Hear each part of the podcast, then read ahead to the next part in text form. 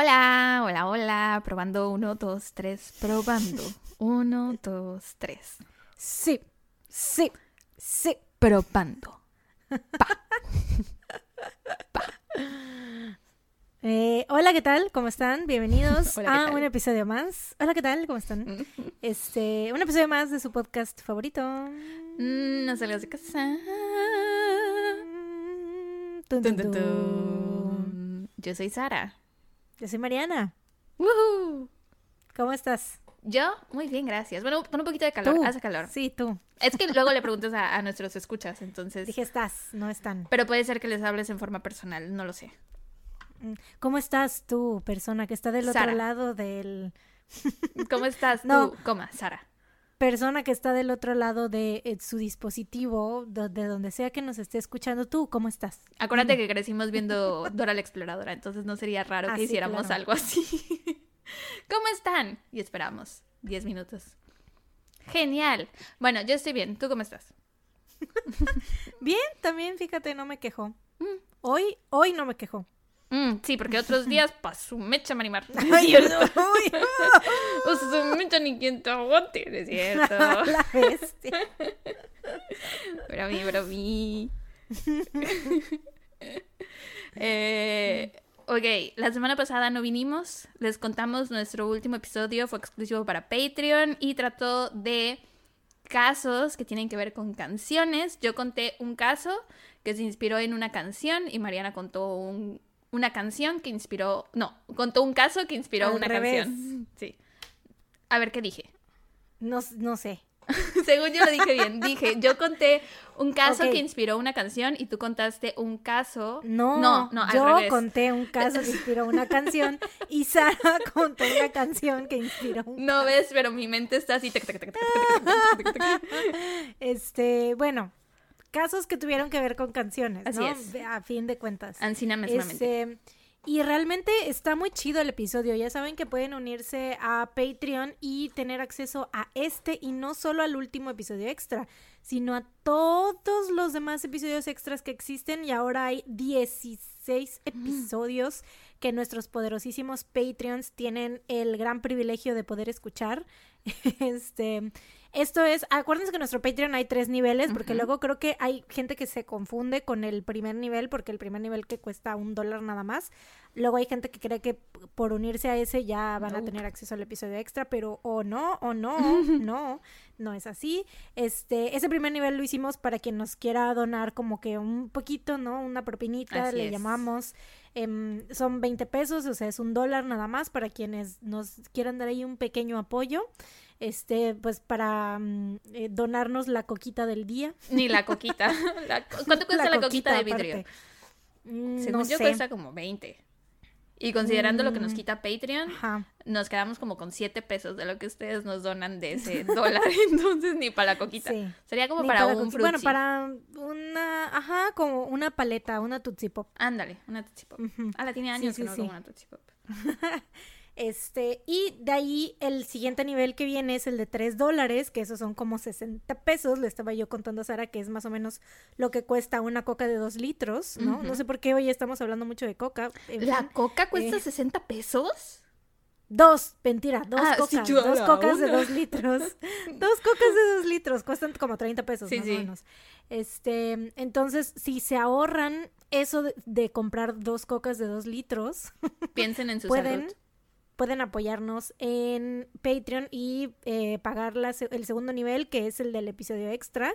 Con este ya de los 3 dólares, o sea, por 60 pesitos mexicanos o 3 dólares eh, americanos, tienen Gringos. acceso a este, al último y a todos los demás episodios extras. Todos se les desbloquean y los pueden seguir escuchando y repitiendo mientras estén pagando la, este, pues la membresía de Patreon, ¿no? Así es. Y por último tenemos el nivel de Patreons VIP, que ese cuesta 6 dolaritos, eso ya es casi una suscripción de Netflix. Por lo tanto, tienen acceso también al episodio extra y aparte, bueno, a los episodios extras y aparte a los minis que ahora estamos grabando ya muy religiosamente cada semana minis donde hablamos. Antes era como que, de repente, mm, sí, a veces, pero ahora ya saben, como estoy desempleada, pues ya podemos hacer No, incluso cosas. cuando estabas empleada era tres episodios al mes. Ahorita ya lo subimos a cuatro porque estás desempleada. Sí, sí, sí. sí, sí, sí. Entonces, y estamos haciendo como que cosas muy interesantes, o sea, contestando quizzes de BuzzFeed, de, fue el último, ¿no? Que, este, súper interesante. No les digas, no se van a querer suscribir. Gran, gran contenido. o sea, yo considero que fue divertido, pero no sé si sería oh, Güey, claro que sí fue divertido, o sea, divertido sí, pero interesante no. Estoy tratando de vender el Patreon aquí, ayúdame. Te ayudo, pero entonces no digas lo que hacemos. ¿Por qué no? a la imaginación. Yo siento, yo siento que nuestros escuchas realmente quisieran escuchar qué princesa Disney somos, o sea, así adivinen cuál nos salió qué contestamos y quieren saber qué princesa Disney somos, qué miembro de BTS somos. Qué miembro de One Direction es nuestra Qué miembro de One Direction es nuestra alma gemela, exacto. No nos salió el mismo, por cierto. O sea, si quieren averiguar las respuestas, suscríbanse a nuestros Patreons. A nuestro bueno, Patreon. A, hacer nuestro Patreon. No, a hacer Patreon VIP. Palabras, español. Es complicado a veces. Sí, sí, sí. Bueno, suscríbanse a nuestro Patreon. Em, ajá, y bueno, aparte el, del, creo que no dije que el episodio, digo que el episodio, que el nivel del, de un dólar también les incluye un saludo en el último episodio del mes, aquí en todas las plataformas, y ese es para todos los niveles. Este, entonces, pues sí, esperamos contar con su presencia en nuestro Patreon. Ya son más de 200 personas que están ahí apoyándonos y 10 de cada 10 Patreons dicen que... Le recomiendan, su vida ha cambiado. recomiendan. Les vamos a pedir que nos manden... Les vamos a pedir que nos manden... Ajá, sí, pero en audio, así como de desde que me uní al Patreon de No Salgas de Casa, mi vida ha mejorado de manera significativa. Desde ahora soy una persona más feliz. sí, sí, sí. Lo haremos. Este, 10 de cada 10 Patreons lo recomiendan. Em, ¿Qué más? Eh, tenemos un audio que enseñarles que nos mandó un escucha hace, nos lo mandó hace como dos, dos meses, no, hace como dos semanas y lo queríamos enseñar, pero como el episodio pasado tocó el de Patreon y este escucha no es Patreon, decidimos esperarnos para escucharlo aquí con todos ustedes. Nos lo mandó con mucho cariño eh, Rick, Así me aparece su nombre en el correo, Ricardo, Richard, no estoy segura cuál es su nombre completo. Y nos pidió que le mandáramos un saludo a su esposa Edna, que por ella nos empezó a conocer. Entonces les vamos a poner el, audio para que lo escuchen. Sí, ¿se acuerdan? Hace poco, bueno, no sé hace cuántos episodios dijimos hace muchos, como de que que estaría, yo hace poco, ayer, que estaría chido tener como una intro muy así de que, uh, superproducción. y pues esta persona nos hizo el favor de hacer como que una intro muy macabrona, ¿no? Así como más profesional, ¿no? Entonces se las vamos a enseñar, este, bueno, se las vamos a poner aquí para que escuchen.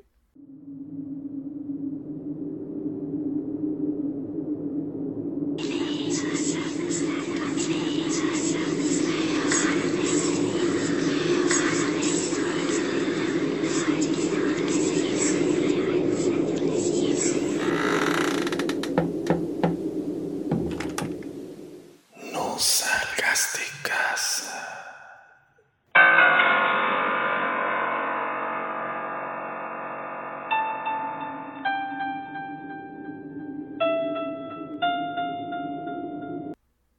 Listo, ya la escucharon. Guau, la magia de la edición. Uh, bravo. Muy bien hecho. Eh, díganos qué les pareció. No estamos seguras si las vamos a usar, la verdad, porque sentimos que es como muy profesional para nuestra onda. Nuestra onda nos gusta que sea más amateur, más hecho en casa, más este arts and crafts. Ajá, DIY, sí, de, de, dibujitos con macarrones, o cómo se llaman, con pasta. Sí, sí, sí. Así, pero de todos modos queríamos ponérselas para agradecerle a Rick por habernos hecho este regalo, porque nos emocionó mucho a las dos. Sí, sí, sí. Sí, porque realmente fue un regalo, ¿no? Y no, nos lo esperábamos. Nada. Sí. Y sí, no, no fue así como de wow, de la nada, ¿no? Alguien que decidió hacer esto por nosotras. Muchas gracias. Em, ¿Qué más? ¿Tenemos algo más? ¿Algún anuncio parroquial más? Mm, creo que no. Ese es el único, lo único que traía yo aquí. No sé tú qué traigas en las notas de Mariana. Pues nada, era eso del, del, del, Patreon. Va. Sí, lo demás está en, mis, en mi dato recomendación feliz. Va. Este, suscríbanse a Patreon y síganos en nuestras redes sociales, en Twitter, arroba no salgas de casa, facebook.com, diagonal no salgas de casa podcast, eh, Instagram, arroba no salgas de casa podcast. No se olviden de seguir en Twitter a Sofi, que hace nuestro hilo de, Ah, de sí. las frases o cosas chistosas que pasan aquí en el podcast. Y de seguir en Instagram a Mary, que está como arroba fans no salgas de casa, que sube memes y cosas chistosas que ocurren Sí. durante los En episodios. cada episodio. Sí, incluidos Y aparte los como es Patreon, es Patreon VIP, entonces está todo, absolutamente todo el contenido de No Salgas de Casa lo tiene Mary, o sea, Mary tiene acceso, es la gran reina del contenido de No Salgas de Casa. entonces saca memes de tanto de los episodios normales como de los episodios extra, como de los minis también. Entonces, eh, pues obviamente si quieren entenderle, ¿verdad? A todos los memes, Sí. tienen que ser Patreons VIP. Y también al hilo, porque creo que Sofi ya se convirtió en, en Patreon Ay, VIP sí el otro día. cierto. Vi que, Sofía se hizo Patreon VIP, que es verdad. elevó bienvenida. su suscripción. Bienvenida Eh, y sí. muchas gracias. Muchas gracias a las dos Las queremos, apoyarnos. chicos, las queremos. La verdad es que estamos muy felices porque sentimos que son unas muy buenas representantes de nuestra marca. Ay, sí. No pudimos haber elegido a mejor personas, mejores personas. sí, sí, sí, la verdad, ni mandadas a hacer, ¿eh? No. O sea, en serio. Oigan, y Muchas me, gracias. me choca, me choca cuando los influencers hacen el, estamos trabajando en cosas importantes, secretas, que no les podemos decir, pero es que me pica Pero la cola verdad, si no les digo que también, estamos trabajando en cosas importantes y chidas, que no les podemos decir porque aún no la, o sea, no lo concretamos, es algo que ya Te vamos pica la planeando. cola. Sí, güey, me quema, me quema la cola por decirles.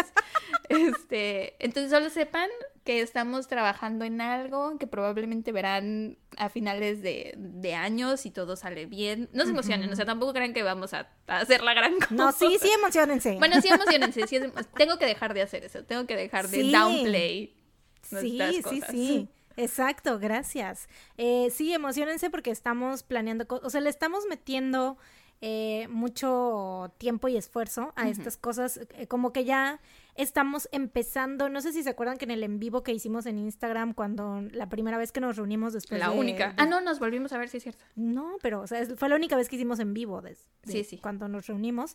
Em, entonces, eh, ahí les platicábamos que estábamos como, que íbamos como a entrar en una nueva etapa del podcast, ¿no? Así ahorita como que post pandemia. Entonces, pues, Desafortunadamente la pandemia sí. entonces, la pandemia sigue, ¿no? Maldita pero, Delta. em, pero ahorita ya estamos como que dando un paso hacia allá, este, hacia esta nueva etapa, ¿no? Ya estamos empezando a inmiscuirnos, ¿no? Sí.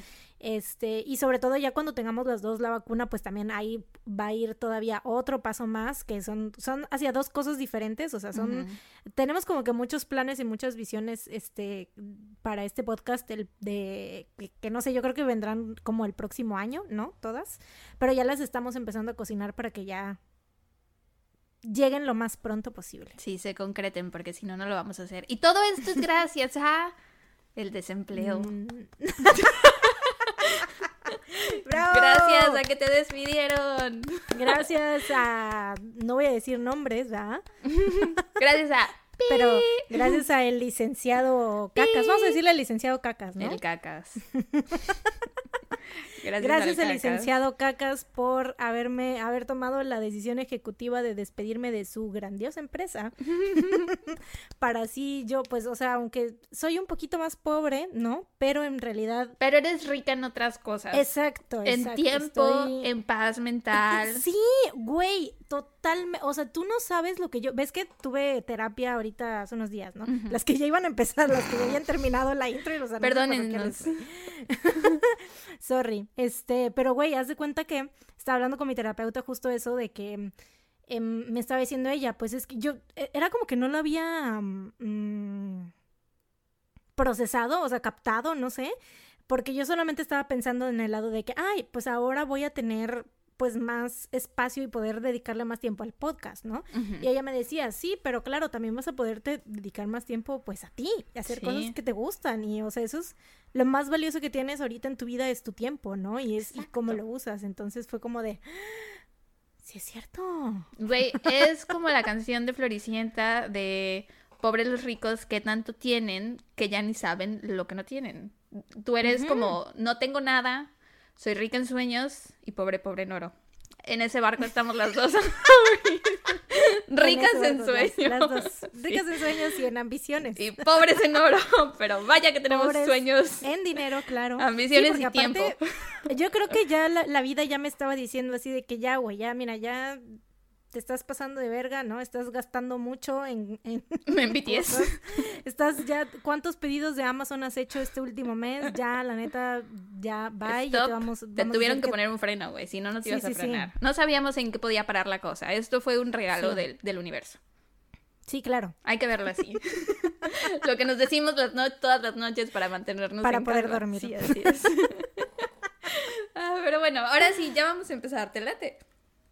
No, mira, ¿Quieres seguir ¿qué hablando? crees que me pasó ayer, güey? ¿En serio? ¿Qué? No, Ah, es cierto, güey, ya, ya vamos a, a- a hablar de asesinatos. mm, qué Bueno, chistina andas. crímenes reales. ¿Quién Sí, empieza? ¿verdad? Sí, muy Me chistina. amo, soy, soy una comediante. Comediante. ¿Quién empieza esta semana? ¿Tú o yo? Me toca a mí, ¿verdad? ¿Tú? Ok. Te Es toca a ti. Me toca a mí. Papi, tú, que te tú. Lo vamos a hacer siempre en cada episodio. Nos van a demandar los Wisin y Yandel. No, si porque ni siquiera lo cantamos bien, güey. O Bueno, sea, puede- podemos decir que es un. ¿Quién remix. es Papi tú, güey? No, sí, estoy segura que no dice así. Papi, tú, ta, ta, ta, tú. W, apágame la luz. Ese W, apágame la luz. Es sí lo único. Sí, es lo único. Yo creo que mañana nos va a llegar un and mensaje directo, mensaje directo de Wisin. La W. así de, No me sale. W. Sara está tratando de hacer la señal de W con los dedos. Es que así posa, ¿eh? W. Sí, sí, sí. Lo sobreviviente. Bueno, ya, basta. Lo extraterrestre. Bueno, mañana nos llega un mensaje de Wisin así de Oye, Mariana, de huevos. ya vi que, y Mariana, ¿no? Aparte a mí, a mí Mm. en específico, ¿no? Ya vi que están subiendo en No se haga de casa. Mensaje de voz me va a llegar, ¿no? Sí, sí, sí, obvio. Así de, por favor, ya deja de andar diciendo mi nombre, mi nombre en tu podcast. Saca mi nombre de tu boca. Pero bueno, ya. Ahora ok. sí. Bueno, ahora sí, pongámonos serias. Am, vamos a hablar de el asesinato. Bueno, más bien les voy a hablar de el asesinato de Skylar Nice. Tum, Justamente tum, estábamos tum. hablando de Skyler de Breaking Bad en el Sí, justo eso extra. pensé. Justo eso pensé. Esto se escribe Skylar con A, pero se pronuncia Skyler. Entonces creo que es lo Mm. mismo con la de, con la de Breaking Bad. Es- a lo mejor se escribe Skylar y se pronuncia Skyler, quién sabe. No, al revés. Ah, ok. Bueno, ella es Skylar. La cosa es una, hay que buscar una excusa para decir que cuando dijimos Skylar estábamos bien. Siempre estamos bien, güey. Sí, Siempre estamos bien. Incluso cuando paz, estamos mal. Gaitán. Mi TikToker favorito, Gabriel de Guevara.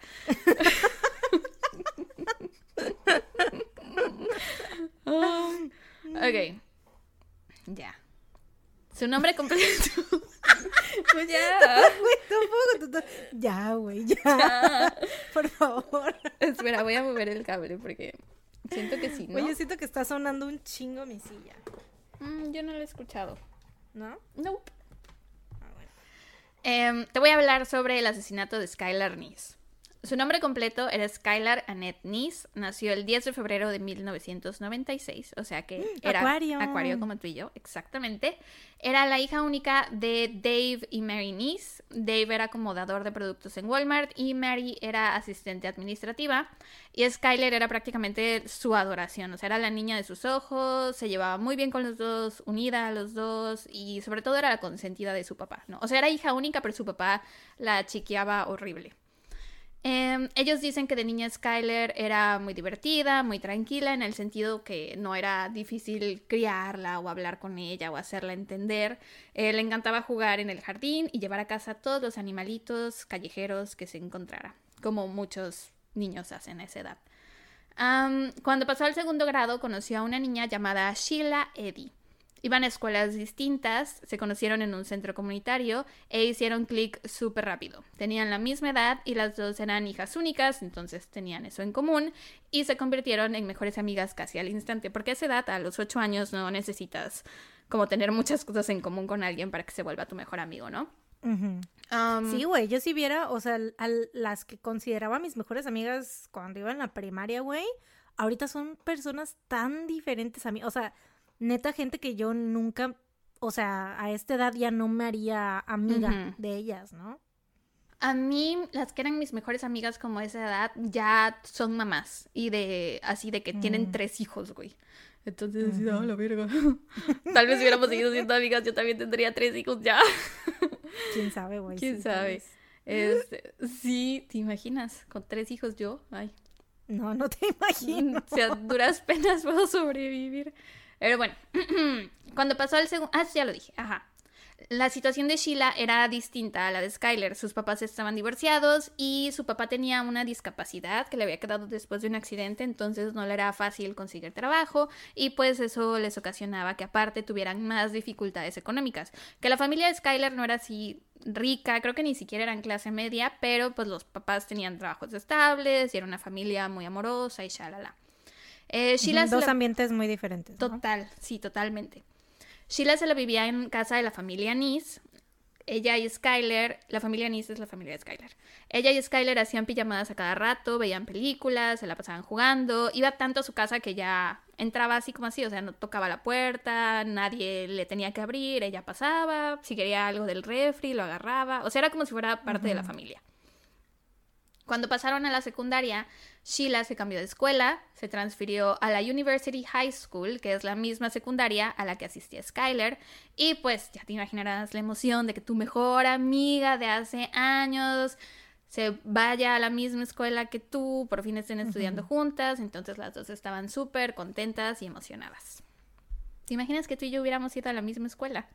Siento que también nos hubiéramos emocionado si en algún momento nos Güey. hubiera tocado ir a la misma escuela. Sí, o sea, si yo hubiese tenido la posibilidad económica, sí hubiésemos ido a la misma escuela, güey. Porque yo quería estudiar en, en la universidad donde tú ibas. No, pero ¿Ves esta que es la como- secundaria. Se llama Ah. University, pero es la secundaria. Ah, sí, güey, pues yo te quedé. Sí quedaste. Pensé que era, pues es la university que resulta que era la Dije, primaria, se güey. transfirió a la University High School. Ah, pues es que Tu yo cerebro captó la primera palabra. Sí. Y fue como de, ay, mira, ya universitarias, qué rápido pasó el tiempo. ¿Sí? Bueno, pero de todos modos lo que te estaba diciendo sí era válido, o sea, de que, güey, yo quería estudiar en... La misma en que yo. tú- ajá, porque ya ves que es como de diseño, y ya ves que estaba diseño gráfico, diseño de modas, diseño de imagen, diseño de- Entonces yo quería estudiar ahí, pero pues mis papás fue así como de, "Mm, no hay billuyo, entonces pues te vas a la Universidad Sí. Veracruzana. Y yo de, bueno, pues ni pedo. Sí, sí era Sí. cara. De hecho, el primer, el primer semestre me acuerdo que fue el peor porque ahí no te dan la beca cuando entras, no te dan beca al entrar. Al entrar el primer semestre tienes que pagar la matrícula completa y ya después en, en segundo semestre fue que por fin pude conseguir mi beca y ya fue así como de, ah, porque también sentí que le estaba quitando un peso encima a mis papás. Pero yo me refería a que si hubiéramos ido en la misma secundaria, que era cuando pero- nos llevábamos todavía más. Ah, bueno. que en la sí, uni. sí, claro, en la uni casi ni hablábamos. Sí, no, pues ya fue cuando ya nuestra relación estaba enfriada. Enfriada, estaba muy fría. Pero sí, yo me acuerdo aparte también, ¿sabes qué? Porque en, que- creo que en específico la carrera de diseño gráfico en esa universidad era más cara que todas las demás, ¿no? Es que según, según es la mejor escuela de diseño gráfico aquí. No Sí. sé si, si sea real. Sí, yo, yo digo que sí, porque de ahí, o sea, las em, personas que yo conozco que han salido, o sea, amigas personales. que ha sido los mejor- cumpleaños de todos sus hijos. sí, mi otra mejor amiga que no eres tú. ¿A poco fue ahí? Sí, ella fue ahí. Y otros, o sea, otros amigos varios también que tienen muy buenos trabajos y que son muy buenos en lo que hacen y que saben como que, o sea, que sí saben chido. Este, pues fueron ahí, yo así de, güey, pues yo también quiero ir ahí, pero pues no se pudo. Ah, Pero bueno, mírate ahora. Started from the bottom. We're still at the bottom. But Sueños. we're gonna get there. we're gonna Pobres get en oro. sometime. Ricas en sueños. Eh, pero bueno. La- el caso es que las dos estaban súper felices porque ya iban a ir a la misma escuela. Skyler era un excelente estudiante, de hecho una de las mejores de su escuela, era muy responsable, sacaba, sacaba puras As, que en México serían puros 10, y le decía a sus papás todo el tiempo que cuando saliera de la secundaria quería entrar a la universidad para estudiar y convertirse en abogada criminalista. Y todo el tiempo le preguntaba a sus papás así de, ¿creen que sería una buena abogada criminalista? Y su papá siempre le decía, si sigues siendo tan responsable y buen estudiante como lo has sido hasta ahora, claro que lo lograrás. Em, de mientras tenía un trabajo de medio tiempo en un Wendy's, que es una cadena de comida rápida en Estados Unidos. Le gustaba mucho leer, escuchar música, las redes sociales, usaba sobre todo Twitter y era bastante popular en su escuela. Ella y Sheila eran inseparables, hacían todo juntas y cuando pasaron al noveno grado, que en México sería como primero de prepa o de bachillerato, conocieron a su tercer mejor amiga, Rachel, que también era hija única, era pelirroja, divertida, le gustaba el teatro, la actuación, cantar y bailar.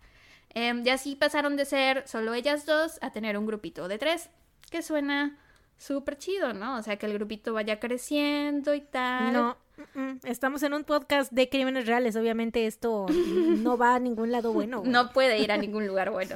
No, pero aparte, aunque no fuera un podcast de crímenes reales, quienes hayan estado en un grupito de tres saben que es horrible. O sea, es horrible estar en un grupito de tres. Que ibas a decir otra cosa, güey. Yo pensé que ibas a decir así como de, güey, súper chido. No, no, es horrible. Es horrible. Yo estuve en un grupo, bueno, a lo mejor ahorita en la, en la adultez, sí, ahorita estoy en un grupito de tres, pero, o sea, como ya somos mujeres adultas y maduras y cada quien tiene sus cosas que hacer, no hay tiempo como para de meterse en dramas y así. Pero en la secundaria estuve en un grupito de tres y la situación terminó mal. O sea, terminó mal porque nunca falta la persona que se siente excluida, siempre hay dos como que hacen más clic que las otras, o sea, que las tres, pues. Entonces, acaba mal. No recomiendo estar en grupitos de tres. Cuatro, chido. Dos, chido. Tres, no. El único grupito de tres exitoso es el de Lizzie McGuire, y eso porque Gordo quería con ella. Y Miranda era buena amiga. Gordo no contaba, solo estaba ahí porque quería ser su novio. Pues sí, güey, yo Lizzie McGuire no lo veo como un grupito de... O sea, eh, más o menos. Pero Lizzie McGuire todo el mundo sabe que son Lizzie y Miranda. Y, Gordo porque quiere andar con ella. Sí, Gordo era el pagafantas, güey, claro. entonces sí. A ellas parecía que les estaba funcionando este grupito de tres. Las tres tenían ya 16 años, sus compañeros de la escuela decían que más que amigas parecían hermanas, hacían todo juntas y cuando no estaban físicamente juntas se la pasaban hablando por teléfono, redes sociales, Twitter, Facebook, lo que sea, literal todo el tiempo, aunque no estuvieran juntas físicamente, estaban en comunicación. Eh, Sheila era conocida como la difícil del grupito, o bueno, no sé si sea la palabra que busco, pero, o sea, por decir, a, a Rachel y a Skyler todo el mundo las quería, o sea, como que les caían bien a todo mundo. Y Sheila era como que casi nadie la tragaba, era difícil de tratar, em, mm. como que la odiabas o la amabas, de todos modos era la que más sobresalía del grupo y era como la líder, se podría decir. Em, Rachel era medio rebeldona, venía de familia muy religiosa y adinerada, sus papás iban todo el tiempo a misa y tenían valores muy apegados a la religión. Y Skyler era como la niña buena del grupo, la que era muy allegada a sus papás, la consentida, la buena estudiante, etc. Algunos de los amigos de Skyler evitaban salir con ella cuando estaba con Sheila, porque te digo que no todo el mundo la tragaba. Eh, sus amigos la describían como mala y controladora. Y los amigos de Rachel, porque ves que Rachel se transfirió de escuela, ¿no? La conocieron hasta el noveno grado este, pues todas tenían sus grupitos de amigos aparte. Y los amigos de Rachel culpaban a Sheila por los cambios en la personalidad y el comportamiento de Rachel. Sin embargo, eh, ni ella ni Skyler tenían intenciones de romper su relación con Sheila, sobre todo Skyler, que había sido mejor amiga de, o sea, habían sido mejores amigas desde los ocho años, ¿no? Entonces, pues bye. Em, y cuando las tres se juntaban fuera de clases, se juntaban en la casa de Skyler, porque era como su situación familiar era la mejor. Los papás de Rachel sí, sí estaban al pendiente, pero pues era una familia muy religiosa, entonces como que estaban más estrictos. Y los papás de Skyler pues sí le ponían límites, pero eran un poquito más relajados. Entonces la casa de los Nis era el lugar seguro. Y así como Sheila... El mejor ambiente familiar, ¿no? Exacto, sí. Y así como Sheila hacía desde años atrás, Rachel también empezó a llegar a casa de los Nis sin anunciarse, sin tocar la puerta, ella pasaba como si estuviera en su casa y las trataban a las dos como si fueran parte de la familia, como si fueran sus hijas, sobre todo porque conocían la situación familiar de las dos, ¿no? Entonces, pues las trataban muy bien. Sin embargo, las cosas fueron cambiando poco a poco, como ocurre casi siempre en los grupitos de tres. De nuevo, no lo recomiendo. Güey, es que yo estuve en un grupito de tres. Tu misión de hoy es decirle a la gente que no esté en grupitos de tres. Grupitos de tres. Yo estuve en un grupito de tres cuando tenía como 14 años, 13, 14 años. Terminó mal. Terminó mal porque la era... ¿Con Vale y Lupita? No, con, con Vale y Lupita estoy ahorita. Y con ellas siento que funciona porque somos adultas, Lupita es mamá, Vale está estudiando su posgrado, yo me pico la cola todo el día, entonces no hay tiempo para pelear. yo soy mamá de dos perros. ¿Qué ¿Te pica? ¿Estás bien? no, creo que necesito desparasitarme. Del 1 al 10, ¿qué tanto te pica la cola? ¿Te enseño en el muñeco dónde me pica? Sí, enséñame. este, pues sí. Pero del 1 al 10, ¿qué tanto? O sea, sí, ¿ya, ya fuiste a la farmacia? ¿Ya te compraste una crema? Ya, ya, me tomé mi desparasitante antes de empezar a grabar. Ahorita voy a tener que hacer pausa porque voy a tener que estar yendo al baño. Ok, bueno. Este, ¿qué te estoy diciendo? Soy el pendiente. Sí, sí, sí, por favor, yo te aviso. Ah, bueno, sí, estoy con ellas en el grupito de tres ahorita y funciona, siento, ¿no? Siento yo que no hemos tenido problemas. Hemos estado en ese grupito desde hace mucho. Pero antes de eso, Vale y yo estuvimos en otro grupito de tres con... Mm. Estuvimos en un grupito de tres y al final resultó que o sea, porque Vale y esta otra chava eran mejores amigas y entonces llegué yo y me empecé a llevar con ellas dos y entonces me terminé llevando más y con le Vale. robaste a Vale. Le robé a su amiga prácticamente. Así lo sintió ella. Entonces terminó mal, güey, o sea. No, así fue. No fue así. ¿Cómo le puedes robar a alguien a una persona? Las personas Por supuesto, no se le roban. robaste a Valeria, güey. Punto. No fue así. No es cierto, no es cierto, no fue así. No fue así. Sí tengo un gran trauma con eso, güey, porque en una clase en dibujo estábamos en el mismo taller y ella era la consentida de la maestra, ¿no? Entonces la maestra claro, nos puso porque sí dibuja bonito. Nos puso en el grupito así como eh, frente a todos los compañeros así como de a decirnos nuestras cosas, güey, y literal sí me dijeron así de es que tú te robaste a Valeria. ¡A la bestia! Sí, güey, sí, por eso yo así no me la robé, no me puedo robar una persona. Te estoy diciendo que no. Pero bueno, mira, al ¿De qué final se me acusa? al final ya te puedes reír de la situación porque Ah, Valeria sí. sigue siendo tu mejor amiga, o sea, Exacto, sí, sí, sí. lo cual significa que exitosamente Me la te robé. lograste robar a Valeria. tu plan después de todo funcionó, o sea, Si quieren una masterclass momento, sobre cómo robar amigas, vez- díganme. tal vez o generó un trauma y algún par de cosas de que te estuvieron diciendo ahí en el momento, pero ahora ¿Quién se ríe ahora? exitosamente, exitosamente, Mira de quién te burlaste. Mira de quién te burlaste vos. No, o sea, si la situación terminó bien para todas, ella también ya tiene su mejor amiga y su grupito de amigos. Se tuvo que conseguir otra porque le robaron a la suya. Ya basta. Deja de echarle más leña al fuego. Ay, no es cierto, ya, ya, ya. Pero sí está bien. O sea, la neta es mejor match 100%, güey. bueno, no sé. El punto es que así les estaba pasando a ellas también. Sí, sí, sí. Pero ¿quién le este- estaba robando aquí? Digo, perdón, ¿quién estaba...? Ahí voy. Este, como Rachel se unió al grupo, las dinámicas cambiaron y entonces eran Sheila y Rachel y a Skylar la dejaban de lado. Mm. Yo fui la Rachel en esta situación. sí, sí, sí. Em, y es que Sheila y, y Rachel tenían como más cosas en común, por ejemplo. Es que exacto, ¿no? O sea, es eso, cuando tienes más cosas en común con alguien. pues. Em, las dos, bueno, que aquí ellas dos sí le hicieron la, bueno, obviamente. Ya, mira, me voy a callar. Eh, por ejemplo, las dos, Mira, yo también me robé a alguien en la secundaria, ¿sí? O sea, por eso te estoy molestando, porque yo también pasé por eso. pero es que no me robé a nadie. las personas no Bueno, son perdón, propiedades. Bueno, perdón, perdón. A ver, este, yo también me convertí en la mejor amiga de alguien que se supone que ya tenía mejor amiga, pero pues al final tenía más cosas en común conmigo y fue como y aparte en ese en ese entonces pues estás como muy Todavía así, estás muy- más encontrando muy quiénes son susceptible tus eh, amistades. sí muy estás más susceptible a estar cambiando de mejores Exacto. amigos porque pues estás así como de te empiezan a gustar otras cosas no Todavía empiezan a ni te conoces a ti mismo. exacto sí entonces pues es como conforme se va moldeando tu personalidad pues vas encontrando otras personas haces clics, clics, clic con distintas personas. Este, pero bueno, te decía, esta Sheila y Rachel tenían cosas en común, como que por ejemplo, las dos eran sexualmente activas, las, dos las dos tenían novio, eh, también ya bebían alcohol y fumaban marihuana, se escapaban de casa y no le decían a Skyler.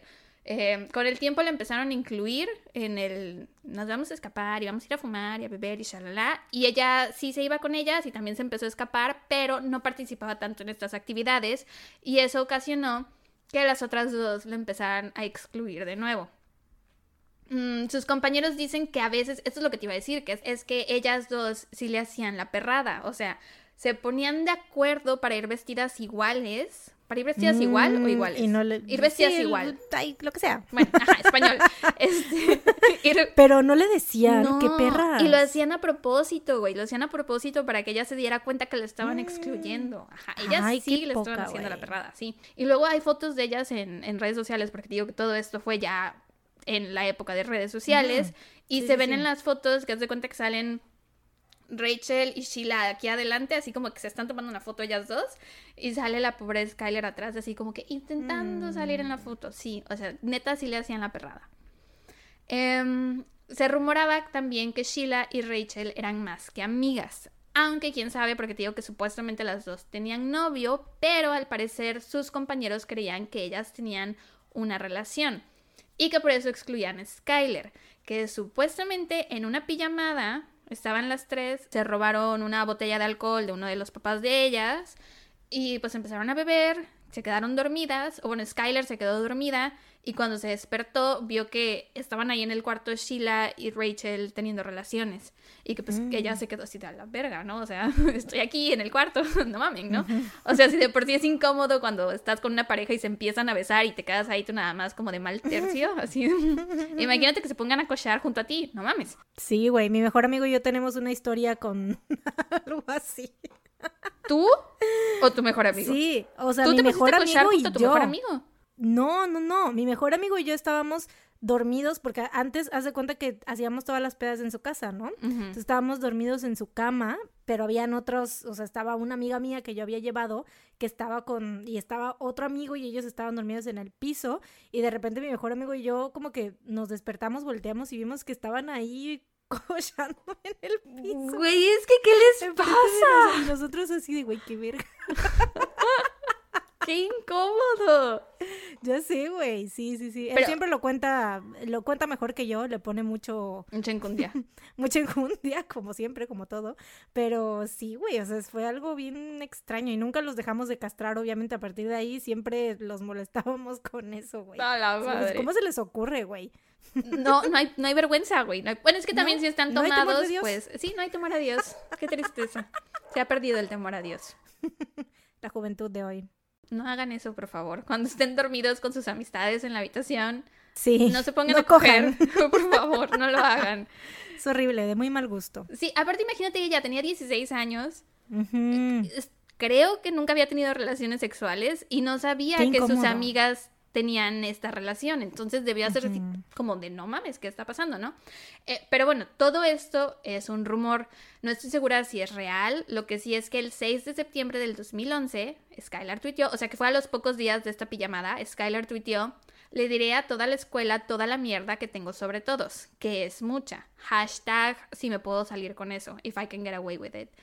Eh, de todos modos, la mamá de Skyler ha dicho que ella jamás hubiera sacado a sus amigas del closet, que era aliada de la comunidad LGBTQ+, y que tenía amigos que pertenecían a la comunidad, o sea, que ella era como amor y paz con todos, no tenía pedos con nadie. Sin embargo, tal vez Rachel y Sheila, que también usaban mucho Twitter, tal vez ellas pensaron que se refería a ellas, ¿no? Y que a lo que había pasado en esa pijamada y que tal vez sentían que era como una especie de chantaje porque la estaban sacando del grupo. Y la teoría es que como Rachel era muy religiosa, pues no les convenía que se supiera todo esto. Y ya bien si Pero fuera... esto es allegedly, ¿no? Si es que eso pasó. ¿no? Porque no se sabe realmente, ¿no? Supuesto, es que vi en algunas fuentes que algunos compañeros lo escucharon, que escucharon que esto había pasado. Otra fuente decía que en el diario de Skyler ella había escrito esto. O sea, lo de que esto, Mm. estaba yo en una pijamada y pasó tal, tal. Entonces, por eso no estoy segura si es real o no, cuál de las dos versiones sea Ujú. real.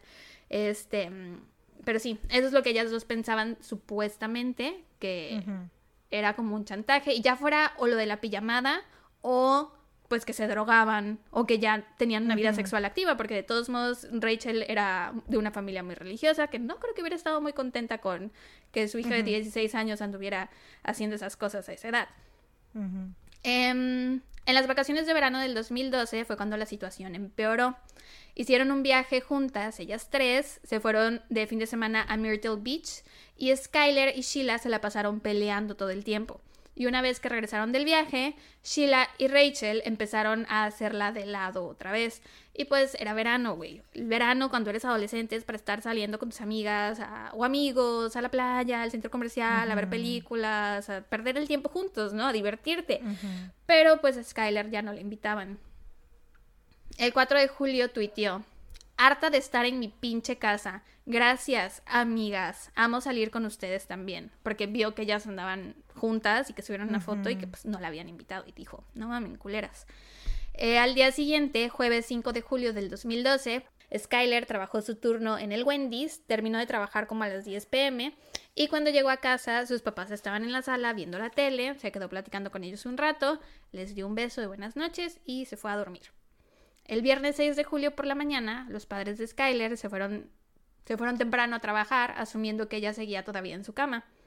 El plan era que Dave, que es su papá, fuera a su trabajo en el Walmart y regresara cerca del mediodía para prestarle a Skylar el coche y que ella se lo pudiera llevar al Wendy's porque entraba a las 4. Entonces Dave llega a casa como habían planeado, no ve a Skylar por ninguna parte, va hacia su cuarto, ve que está cerrada la puerta, toca, nadie le responde, Toca un par de veces más y nada.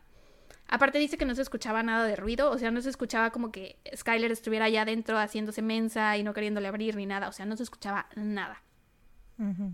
Entonces sale de la casa para asomarse por la ventana para ver si estaba en el cuarto y cuando llega a la ventana por la parte de afuera ve que hay un banquito debajo de la ventana, un banquito que usaba Skyler cada vez que se escapaba, ponía ese banquito para bajar de su ventana ahí y después subir poder meterse de nuevo a su cuarto.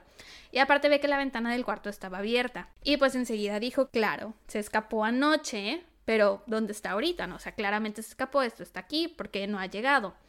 Entonces eh, le llamó a su celular, pero nadie le contestaba. Le dejó un mensaje de voz diciendo algo como de, ¿dónde estás? ¿Estás en graves problemas? Comunícate, repórtate, aparece, ¿no? Después de eso, se le ocurrió llamar a sus amigas para ver si ellas sabían algo. Le llamó a Sheila y ella le dijo que había hablado con ella la noche anterior, cerca de la medianoche, pero que eso había sido todo y que no sabía dónde estaba y que no se le, no se le ocurría dónde podría estar. Después, Dave le llamó a Mary por teléfono y le explicó todo, le dijo que estaba preocupado.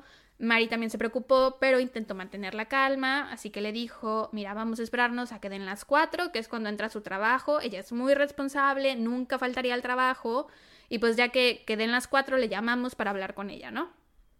Le iban a llamar a las 4.10 para que le diera tiempo de checar o de hacer lo que tuviera que hacer antes de empezar su turno. Mary se regresa a la casa para estar con Dave en lo que esperaban. Dan las 4 y suena el teléfono. Contestan y era el gerente de Wendy's que llamó para preguntar sobre el paradero de Skyler porque no se había presentado a trabajar. Y ya ahí fue cuando los dos pues se preocuparon en serio y se empezaron a paniquear. Eh, porque de nuevo, Skyler jamás faltaría al trabajo. De hecho, nunca había faltado al trabajo. Esta era la primera vez. Em, llamaron a la policía de Star City, West Virginia. La llamada es triste, güey, porque el que llama es el papá y se le escucha la voz así que le tiembla, ¿no? Que dice así de, tengo una hija de 16 años, se escapó anoche, pero no regresó a casa, no se presentó a trabajar y no la encuentro por ninguna parte, me estoy muriendo de miedo. O sea, literal, eso dice dice I'm scared to death y se escucha como le tiembla la voz. Sí, eso es muy triste. Eh, cuelga la llamada con el 911 y suena el teléfono. Esta vez era Sheila y les dijo así de necesito ser honesta con ustedes. Y los papás se quedaron así de honesta sobre qué, cuéntanos qué pasó, ¿no? Ella les dice, anoche nos escapamos las tres, Rachel, Skyler y yo, pasamos a buscar Skyler en mi coche cerca de las 11 pm, nos fuimos a dar la vuelta a un bosquecito, fumamos un poco de marihuana y eso fue todo. Una hora después la regresamos a casa, era un poco antes de la medianoche, no les dije nada hace rato porque no la quería meter en problemas, eh, pero anoche me pidió que la dejara eh, como en la esquina de su casa, o sea, no en la, no en la mera puerta porque no quería que ustedes escucharan el ruido del coche, ¿no? Em, al poco rato, Sheila y su madre, que se llamaba Tara, llegaron al apartamento de los Nis para ayudarlos a encontrar a Skyler. Fueron de casa en casa, por un lado de Crawford Avenue, mientras que Dave y un oficial del departamento de policía de Star City se ocupaban del otro lado preguntando a sus vecinos si alguien había visto a Skyler. De pronto, Mary se acordó que habían instalado cámaras de seguridad en el edificio recientemente. Entonces fueron a preguntar para ver si servían, porque ya ves que luego hay cámaras de seguridad y o están apagadas, o son solo pura finta, o no graban, o lo que sea. Por suerte, estas cámaras sí estaban encendidas y sí habían estado grabando. A huevo. Exacto. En el video de vigilancia se ve a Skyler subiendo voluntariamente a un automóvil a las doce y media de la mañana. No se alcanza a distinguir qué automóvil es o el número de placas porque la imagen está toda granulada. Eh, pero parecía que podía ser una SUV y en el video se ve que se había estacionado en Fairfield Street, que es justo al lado del apartamento de los Nis. Así que ahora la teoría era que sus amigas la habían regresado a la casa cerca de las 12 y que ella se había vuelto a escapar con otra persona. Teniendo en cuenta esto, el oficial sugirió que los Nis le dieran un par de días, que Skyler probablemente regresaría a casa porque se había ido voluntariamente y que pues seguramente iba a volver, ¿no? Esto significaba que no podían meter una alerta Amber porque tenía que cumplir con todos los, requisitos, que eran cinco, y uno de esos cinco requisitos era que el menor fuera, se creyera que había sido secuestrado o que se lo habían llevado contra su voluntad. Y en ese video se le veía a ella salir de la ventana de su cuarto, corriendo hacia el coche, subiéndose sin que nadie lo obligara. Em, a Dave y Mary no les quedó de otra más que empezar a buscarla ellos mismos porque sabían que Skyler no se hubiera ido, porque aparte había dejado el cargador de su celular, había dejado su plancha del cabello, había dejado el estuche de sus pupilentes, eh, había dejado la ventana abierta y el banquito abierto y pues si ella sabía que no iba a volver esa noche, pues no hubiera dejado nada de eso porque no hubiera necesitado el banquito para volverse a subir. Em, entonces, pues estaban prácticamente devastados, imprimieron carteles y los pegaron por todo el pueblo. Sheila también estaba devastada, era su mejor amiga la que estaba perdida, nadie sabía nada de ella y se mantuvo muy en contacto con los Nis, les dijo que cualquier cosa le avisaran, que ella deseaba tener algo de información para poder ayudarlos con la investigación, pero que verdaderamente no sabía nada. Se ofreció a repartir flyers, a pegar carteles, a hacer lo que fuera, que ella quería que su amiga volviera a casa. Un día llegó a casa de los Nis y pidió permiso para pasar a la habitación de Skyler, ¿no? Eh, se sentó en su cama y ahí se puso a llorar. Estaba llor y llor y llor, dijo que le extrañaba mucho y que estaba muy preocupada por ella. Mary se sentó junto a ella, lloraron juntas y se abrazaron y estaban intentando darse ánimos entre ellas. Y de hecho en una entrevista Mary y Dave dicen que les preocupaban mucho sus amigas, ¿no? Porque para ellos era difícil porque era su hija, ¿no? Era la luz de sus ojos. Pero sus amigas estaban muy chiquitas, tenían 16 años como para procesar que una de sus mejores amigas se había desaparecido. Entonces que se preocupaban mucho por estar ahí para ellas también, ¿no? Para el 9 de julio ya habían pasado tres días desde la última vez que habían visto a Skyler y por suerte, el Departamento de Policía de Star City asignó al oficial Jessica Colebank al caso y el FBI también se involucró porque había un posible vínculo con un caso anterior de una persona desaparecida llamada Alaya Lunsford. Entonces, a la gente FBI que asignaron se llama Morgan Spurlock y se unió eh, a Colebank para la investigación. Los dos entrevistaron a Sheila el 9 de julio ella simplemente repitió lo que ya había dicho sobre recoger a Skyler a las 11 pm y dejarla menos de una hora después. Por otro lado, Rachel se había ido con su mamá a un viajecito en bote desde el 6 de julio, que fue el día en que Skyler había desaparecido. Fueron su mamá, una amiga de su mamá y ella. Y estas dos señoras supuestamente notaron un corte muy extraño en el tobillo de Rachel, que se veía como muy profundo. Al día siguiente, el 7 de julio, Rachel se fue a un campamento de verano católico que duraba dos semanas, así que no la podían entrevistar en persona, la tuvieron que entrevistar por teléfono. Y cuando contestó y le empezaron a hacer las preguntas, ella dijo que no había escuchado nada de la desaparición de Skyler em, y que pues estaba de campamento y que pues si querían podía ir a, a las oficinas a que la entrevistaran cuando regresara, ¿no? Y ya acordaron que eso era lo que iba a hacer pero terminó el campamento y no se presentó a que le entrevistaran, lo cual es muy sospechoso, güey, porque si yo estoy de viaje y me hablan, oye, tu mejor amiga está desaparecida, pues lo primero que sí, vas... claro, lo primero que haces es decir, güey, ¿qué pedo? ¿Qué pasó? ¿Qué pasó? Sí, ¿en qué puedo ayudar? Entonces, eh, la agente Colebank prácticamente la tuvo que perseguir por todo el pueblito hasta que por fin la pudo entrevistar cara a cara. Y ya cuando la entrevistó, le contó la misma historia que Sheila le había dicho. Eh, que si bien tal vez las dos estaban diciendo la verdad, estaban diciendo las mismas palabras, o sea, como si hubieran ensayado. Entonces esto ya era sospechoso. El año escolar comenzó el 16 de agosto, pero Skyler pues aún no regresaba a casa. Esto fue muy difícil para sus compañeros, estaban tristes, preocupados, agobiados, algunos lloraban. Era como que todo el mundo traía esto en la cabeza, ¿no? Como que nadie podía hacer sus días normales porque sabían que Skyler estaba perdida. Eh, la persona que parecía más afectada era Sheila. Puso en Facebook un estado que decía, Skyler, vuelve. En serio no puedo lidiar con la escuela sin ti. Te extraño demasiado. Y Dave, el papá de Skyler, le respondió a este estado y le puso, volverá pronto, cariño. Te quiero. Y Sheila respondió, yo también te quiero. De nuevo, era como si fuera su hija. Sin embargo, en la escuela comenzaron a correr rumores de que Sheila y Rachel habían tenido algo que ver con la desaparición de Skyler. Se decía que probablemente habían consumido drogas esa noche y que Skyler había tenido una sobredosis y que entonces ellas se paniquearon y no, no supieron qué hacer, entonces simplemente abandonaron su cuerpo y se fueron, ¿no? Eh, y pues era un pueblo pequeño, no tardó en llegar este chisme a los oídos de la policía. Aparte no era solo la escuela los que estaban diciendo esto, eran personas del internet. Había personas que se creaban cuentas falsas para acosar a Sheila y a Rachel para decirles así de, ustedes mataron a su amiga o seguramente la abandonaron porque se drogó o lo que sea, ¿no? Em, y pues bueno, se emitieron órdenes judiciales para confiscar los medios de comunicación electrónica de Sheila y Rachel el 3 de septiembre y se notificó a Dave y Mary sobre las sospechas de la policía de que tal vez las chicas sabían más de lo que estaban diciendo, em, ya fuera que si hubiera sido una sobredosis y que tenían miedo de que se fueran a meter en problemas o que le habían ayudado a escapar. Y les dijeron así de ya no les den información del caso, ya no hablen con ellas, ya no nada. El 2 de octubre, Sheila posteó una foto de ella y Skyler al grupo de equipo Skyler en Facebook. Es una foto donde Skyler sale dándole un beso en la mejilla y Sheila se ve muy feliz. Junto a la foto escribió un largo mensaje que decía, Skyler, perdón por no haber posteado en un rato, la escuela me quita mucho tiempo, te extraño muchísimo, Rachel y yo te extrañamos mucho, sobre todo a la hora del almuerzo, nos sentamos solas a comer, vuelve para que ya no nos veamos tan solitas, lol.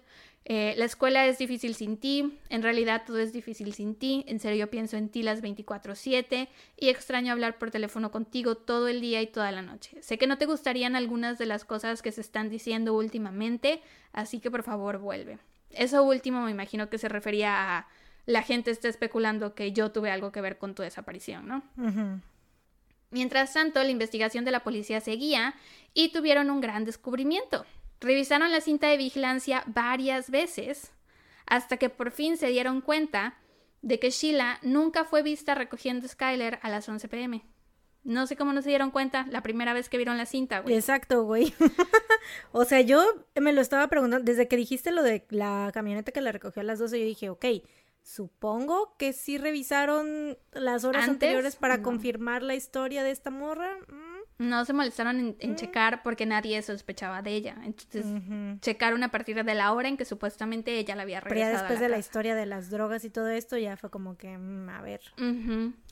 El punto es que Sheila les había dicho que la habían pasado a buscar a las 11 y que habían hecho tal y tal cosa y que se habían detenido en ciertos lugares a comprar no sé qué cosas, eh, como un Oxxo o algo así.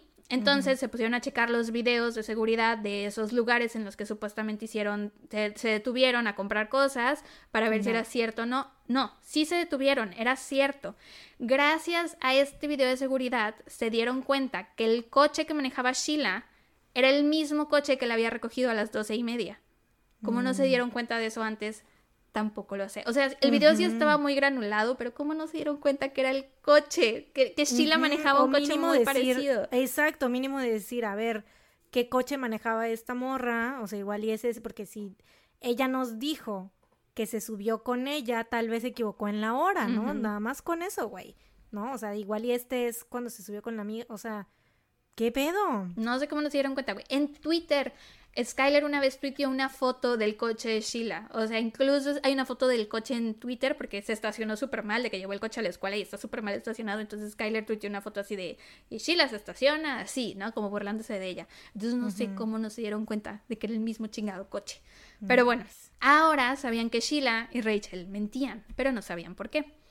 Uno de los detectives se creó un perfil falso de Facebook, Twitter y todo eso, y se hizo pasar como un estudiante de la escuela a la que ellas asistían para poder, pues, como meterse en las conversaciones y ver lo que tuiteaban y shalala. Y eso fue como su trabajo en esos días, estar pendiente de sus redes sociales, descifrar los hashtags porque ponían tal cosa. Exacto.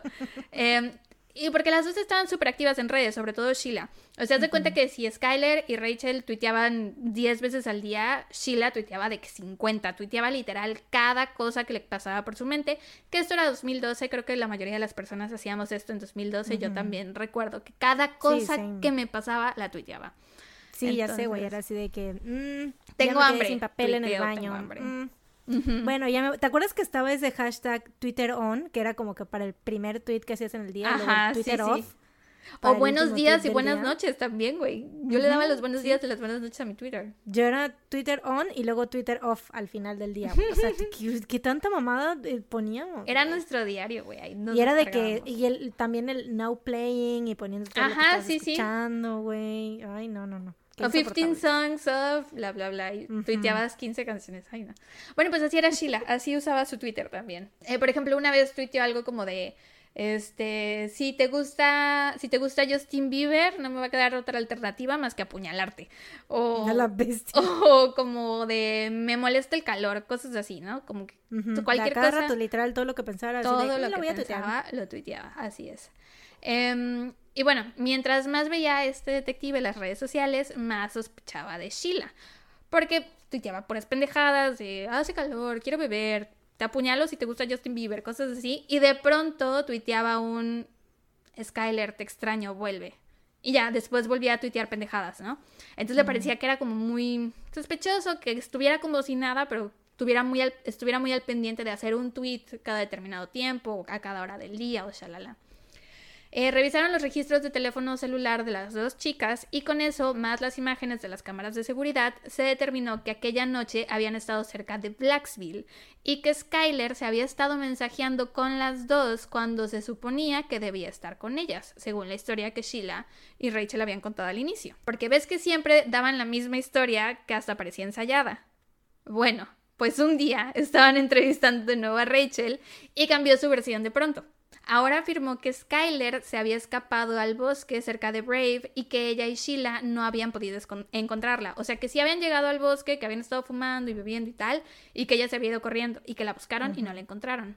Y la policía se quedó así de, mmm, bueno, vamos a preguntarle ahora a Sheila, igual y aquí es cuando las cachamos en la mentira, ¿no? Pero ahora Sheila contaba también esa misma historia. Entonces los investigadores se quedaron así de a la verga, ¿por qué se ponen de acuerdo? Malditas chamacas. Em, se les hicieron pruebas de polígrafo a las dos a mediados de diciembre. Eh, Sheila no pasó la suya, obviamente.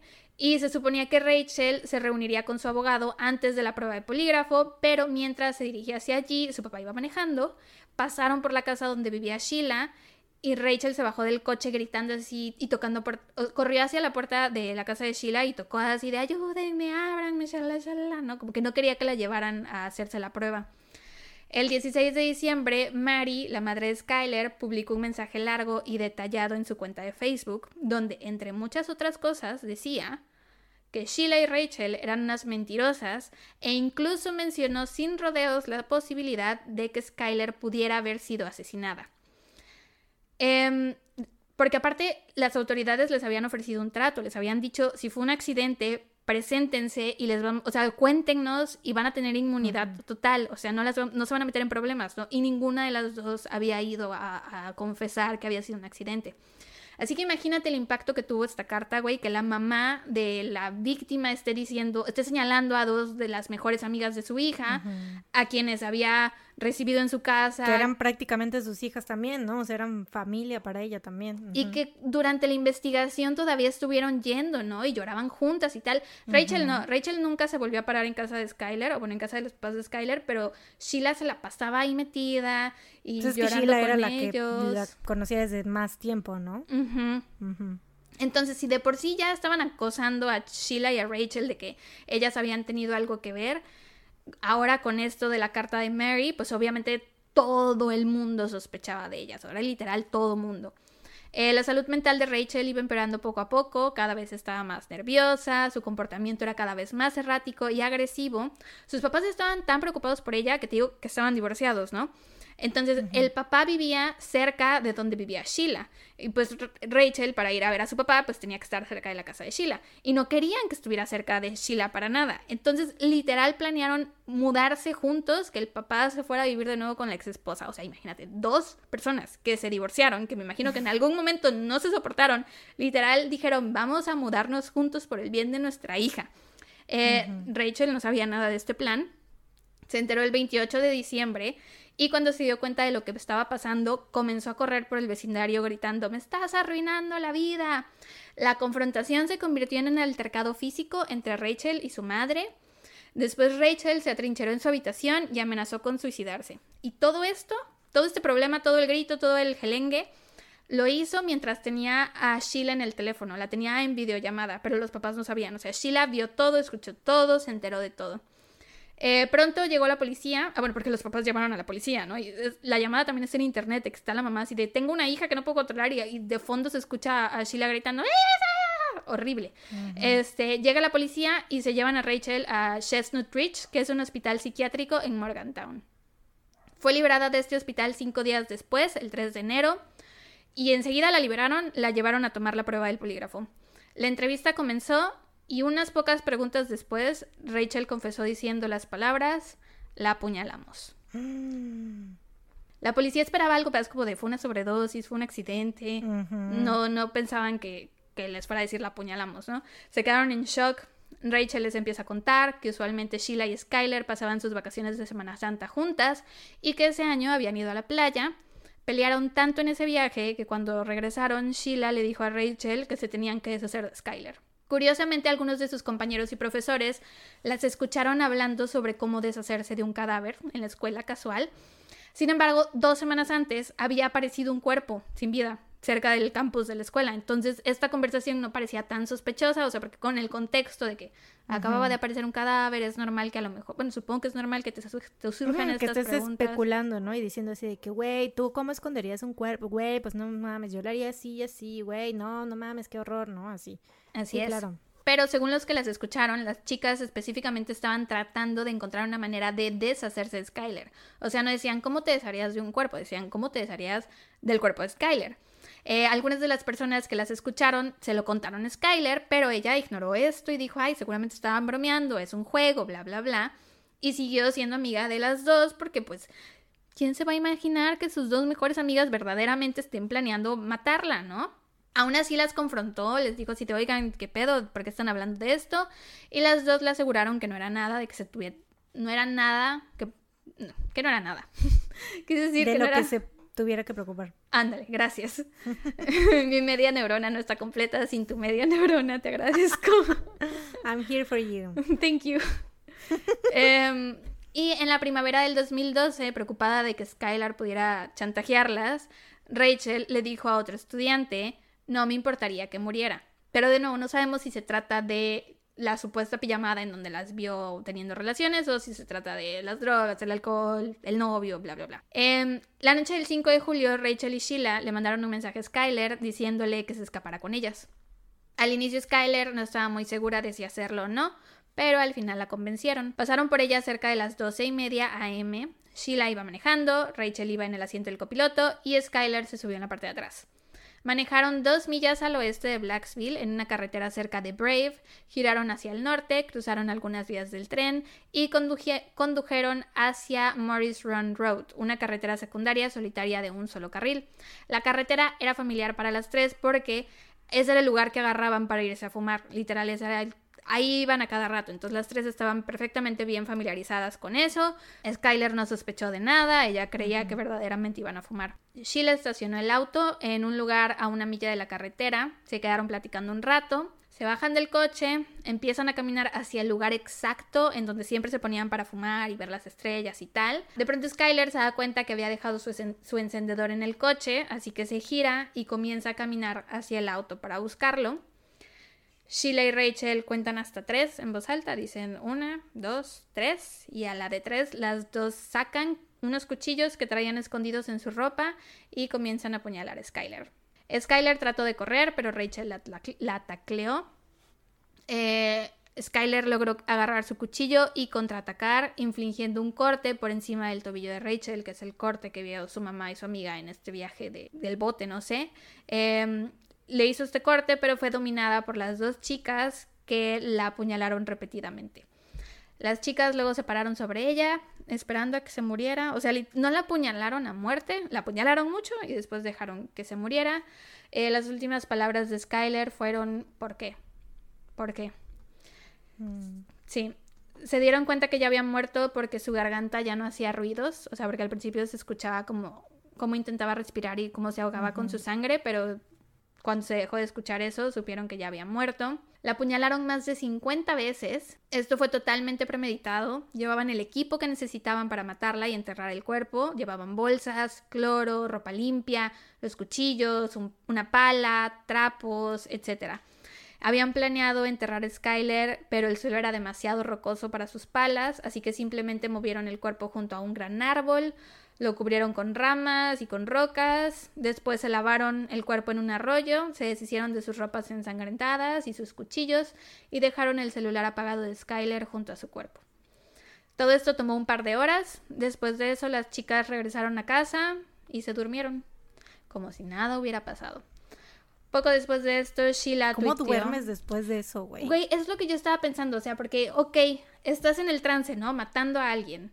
Y después ya está muerto. O sea, uh -huh. no te cae el 20 de que de verdad lo mataste, y estás moviendo sí. el cuerpo de tu mejor uh -huh. amiga, la que mataste. No mames. ¿Y cómo puedes dormir ese día, güey? Ya o sé. Sea, ¿Qué pedo? Después de esto, Sheila tuiteó a las 9 de la mañana. Siempre mantén la calma. La policía estaba en shock al escuchar todo esto. Le preguntaban a Rachel por qué lo habían hecho y ella solo pudo responder que simplemente ya no les agradaba. Skyler ya no les agradaba y pues por eso la mataron. Solo por eso. Se acordó que Rachel los llevaría al cuerpo de inmediato y sí los llevó al lugar exacto en donde supuestamente habían dejado el cuerpo, pero estaba todo nevado, entonces no se veía nada, no pudo encontrar bien el lugar y pues tenían que esperar a que la nieve se derritiera. Mientras tanto, pusieron la habitación de Rachel bajo vigilancia electrónica y le pidieron que organizara una reunión con Sheila porque todo lo que tenían era la versión de, de Rachel, Rachel, ¿no? Uh -huh. Entonces quería ver, querían o sea, ver hasta si ahorita podían... Sheila solo sabía que había ido a la prueba de polígrafo, ¿no? Uh -huh. Querían ver si podían sacar algo de información de alguna reunión de ellas. Desafortunadamente, Rachel no pudo extraer nada incriminatorio de Sheila en esa ocasión, pero se tomaron una selfie que Sheila publicó en Twitter más tarde. Dos semanas después, el 16 de enero, los investigadores regresaron al lugar, esta vez con una unidad K9, que son las de perritos. La nieve estaba casi derretida y ese día finalmente encontraron el cuerpo de Skyler. Durante los meses siguientes, a Rachel se le permitió andar libremente como si nada. O sea, la condición era que cuando le dijeran, oye, ya te tienes que entregar, te vas a entregar. Y Rachel dijo, sí, Simón, yo me entrego. Eh, mientras tanto, los investigadores estaban reuniendo pruebas y sobre todo pruebas contra Sheila porque sabían que Sheila no iba a confesar, porque hasta uh -huh. ahora estaba haciéndose, o sea, estaba haciéndose la víctima frente a todos, ¿no? Así de, ay, uh -huh. mi amiga. Uh, Entonces la querían acorralar. Algunos periódicos locales mencionaron que se había encontrado un cuerpo eh, porque pues veían que habían las excavadoras y que estaban los oficiales y tal, no podían esconder que se había encontrado un cuerpo, pero nadie sabía de quién era. Sheila obviamente sabía que pero se el, trataba. Ajá, porque es el lugar, ¿no? Sí. El lugar donde se encontró, obviamente ya sabía qué pedo. Sheila obviamente sabía que se trataba de Skyler. Eh, las dos dejaron de ir a la escuela y empezaron a ser educadas en casa durante el resto del año escolar, no solo para proteger a los otros estudiantes de ellas, sino también para protegerlas a ellas de los otros estudiantes, porque te digo que este caso se hizo grandísimo, salió en CNN, o sea, como para hacer un caso de un pueblo chiquito, se hizo demasiado grande. Uh -huh. Entonces, toda la gente las acosaba y les decían de cosas. El 13 de marzo, después de que el FBI verificara la identidad del cuerpo, se hizo pública, ahora sí, la muerte de Skyler Nice. Ese día Sheila tuiteó, descansa en paz Skyler, siempre serás mi mejor amiga, te extraño más de lo que podría saber. Mm. Güey, y Rachel también tuiteó, Rachel que sabía que ella ya había confesado, Ay, tuiteó, güey, el delirio, tuiteó... Este, descansa en paz, bebé. Te amo y te extraño más que a nada. Ojalá finalmente tengas justicia. Ah. ¿Cómo? O sea, ella. O sea, todavía. Convince yourself. Sí, güey, ¿Qué le pasa, güey? Porque todavía Sheila, pues ella no sabía, ¿no? Que, que ya Claro, la pero tenía. Rachel ya había Pero confesado. Estaba trabajando con la policía ya. O, O sea, güey, el nivel de, de Lulu, güey. Ya sé. El Qué primero, horrible. Lo sé. Esto es lo más loco de este caso, porque sus redes sociales de las tres siguen. O sea, puedes ir a ver sus tweets y puedes ver la- las interacciones, las fotos, y es neta así de, güey, neta, tuitearon esto, neta dijeron esto, qué pedo. Em, el primero de abril, Sheila tuiteó, verdaderamente lo hicimos a la de tres. Y este tweet se ha interpretado como una confesión a su crimen, porque ves que contaron uno, dos, tres, y en el tres fue que empezaron a apuñalar a Skyler.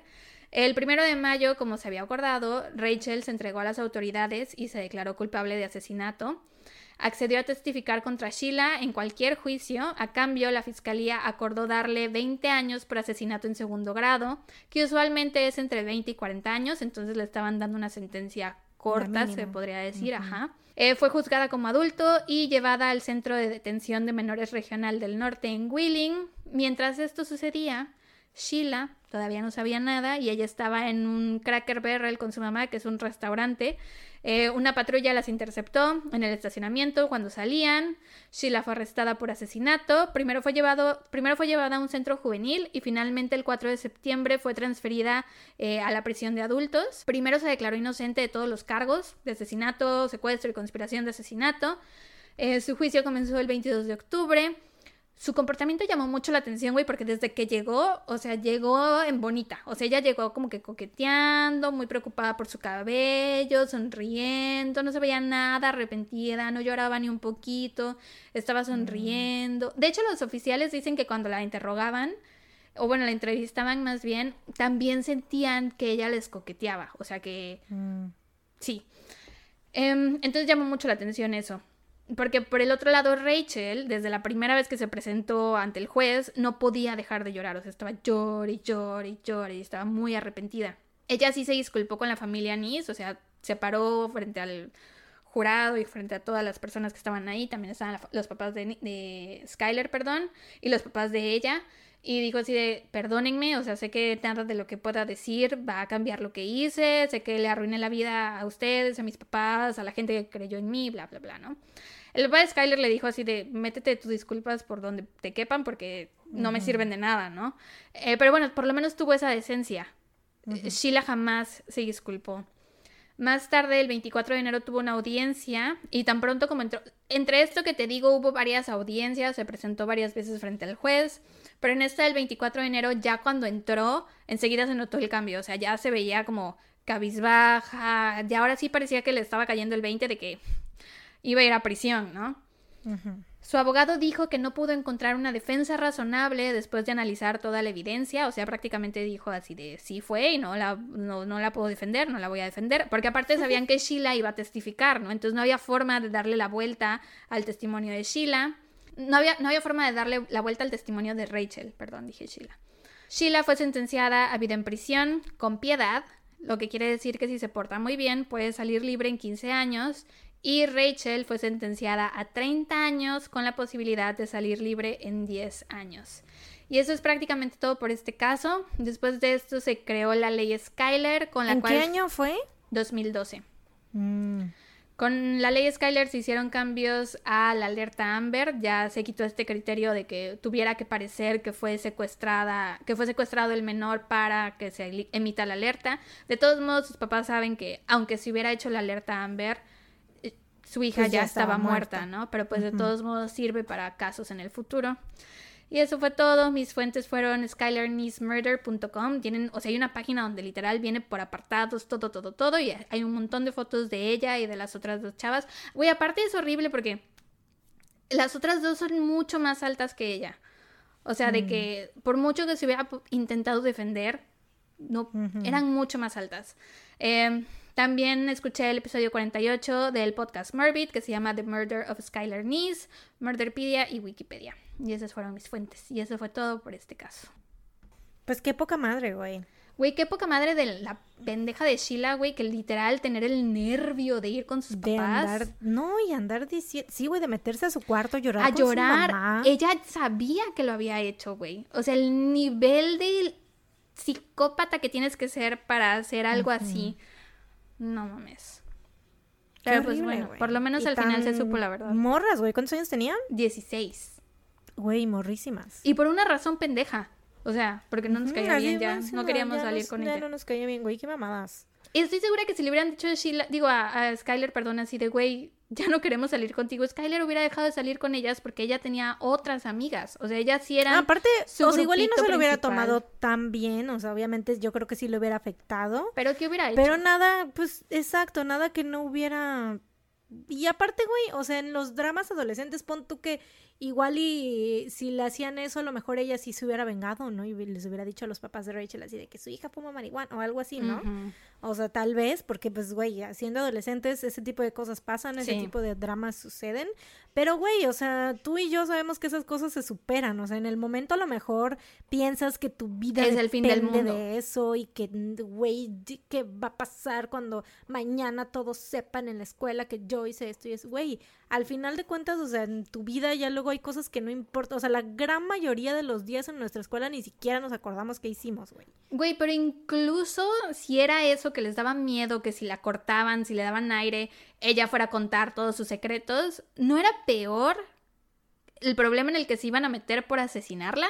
Claro. O sea, la consecuencia no era... ¿Cómo no? cómo Claro, no pero pues es que, güey, obviamente no midieron, o sea, eso, ¿sabes? O sea, y claramente estaban convencidas de que se iban a salir con la suya, de que nadie se iba a dar cuenta. Pero quedaron. Quedaron, afortunadamente. Sí, la neta, pobre bueno. güey.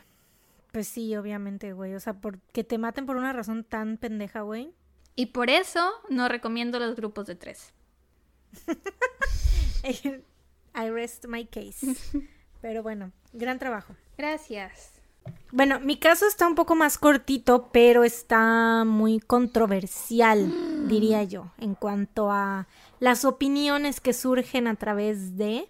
Dios. O sea, como que hay... Vienes a hay generar polémica. Así es, ya Lady sabes, polémica. me encanta. Me encanta este que se genere la, la chorcha, el chisme alrededor de... El billu... No, iba a decir el billuyo, pero era el bullicio. ¿Qué? El billuyo.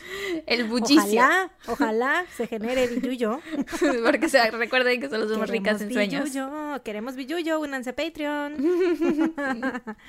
Em, ok, bueno, te voy a contar hoy sobre el caso de Mark Gerardot, Jenner Gerardot y Meredith Chapman. Ok. Son dos personas que se apellidan igual y otra persona. Ok. Eh, Mark Girardot y Jenner Cox se conocieron en el verano de 1986 cuando Mark tenía 18 años y Jenner 16. Mark tenía un mullet, que es este como que corte de cabello tipo Billy Ray Cyrus, ¿no? Para los que no sepan, eh, que es el papá de Miley, Miley. Cyrus. sí, el que tenía en los ochentas, ¿no? Eh, y manejaba un Firebird que tengo entendido que es como de los coches más, bueno, era de los coches más chidos en aquel entonces, entonces pues eh, Mark era un adolescente muy cool, ochentero, eh, porque güey, pues el Mulet, ya sabes, o sea, y Sí, el sí. Firebird, entonces era como que, güey, Popular. sí, claro. Y Jenner era una chava súper bonita, rubia, de ojos azules, con una sonrisa enorme. Eh, ella trabajaba en Taco Bell, pero en las palabras de Mark era tan guapa que hacía que su uniforme café de poliéster se viera bien. Oh. Que yo siento que, güey, para verte bien en un uniforme, en Café cualquier uniforme, en cualquier uniforme, güey, o sea, no solo de Taco Bell, para verte, para hacer que un uniforme se vea bien, güey, tienes que ser, o sea, naturalmente bonita, ¿no? Eh, Bueno, depende. Siento. Por ejemplo, los uniformes de los navales, a mí me parece que cualquier O sea, hombre bueno. vestido de naval es como... ugh.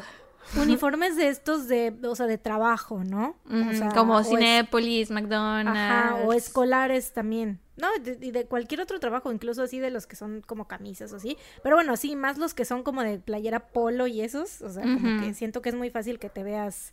Que la gorrita, la, ne- la red en el cabello, sí, sí. Entonces, pero pues Jenner hacía que se viera muy bien. O sea, lo. She wore it well. she, wore, she wore it well. ¿No? Como dice nuestra comadre la Rupola. Em, Y, ajá, ellos se veían seguido porque los dos estaban en un grupillo que era como un tipo coro, o sea, pero no de la iglesia, era un coro como de este que daban shows, bailaban y cantaban y como que usaban, o sea, se ponían vestuarios así. Em, sin embargo, no fue hasta cuatro años después que por fin empezaron a salir porque pues Mark, a pesar de ser un chico cool, era muy tímido, o sea, era como que no, o sea, no iniciaba él conversaciones y así, ¿no? Entonces no se había atrevido a hablarle a Jenner. Hasta que en 1990 Jenner le dijo, bueno, ¿me vas a invitar a salir o qué? Uh. sí, claro, o sea, ella era súper dominante y era como que era ese, de ese tipo de personas que siempre decía lo que pensaba y no le importaba lo que dijeran los demás y así, ¿no? Era una chava pues medio rebelde, ya sabes, así de que siempre con su chaqueta de cuero y todo, cuando no usaba su uniforme de Taco Bell. Eh, y pues esto le atraía mucho a Mark porque él era súper tímido y muy callado, entonces, o sea, eran polos opuestos. polos opuestos, ajá, pero él decía que él veía a Jenner como una estrella brillante que quería perseguir, o sea, como que se le hacía emocionante, ¿no? Estar con ella. Ambos estaban muy comprometidos en la relación y cuando empezaron a salir inmediatamente se dieron cuenta que pues ahí era, ¿no? Ahí era donde querían estar y todos sus amigos y familiares, ¿qué? Eran como Donna y Eric Forman. Donna como la chica hermosa y popular y malota y Forman súper teto, ya de, de That 70 Show. tal cual, tal cual, así súper 100%, ¿no? Porque Donna ya ves que tenía como que una personalidad muy fuerte, así muy como de, güey, yo hago lo que se me pega la gana, ¿no? Y así como que tengo mis opiniones y todo. Y forman muy así como timidillo, ¿no? Pero guapillo y con su cochecito, ¿no? Sí, sí, sí. ah, pues así, tal cual.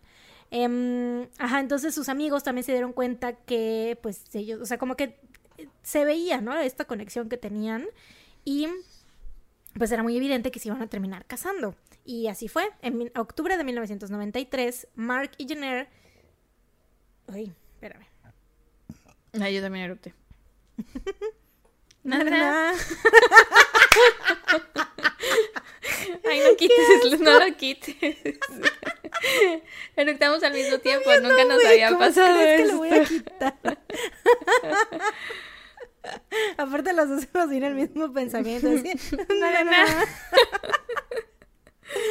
Qué asco de personas, güey. Em, pues sí, en octubre de 1993, Mark y Jenner se casaron, tuvieron una boda grande y muy bonita, ya sabes, el gran salón, el gran banquete, toda la faramaya.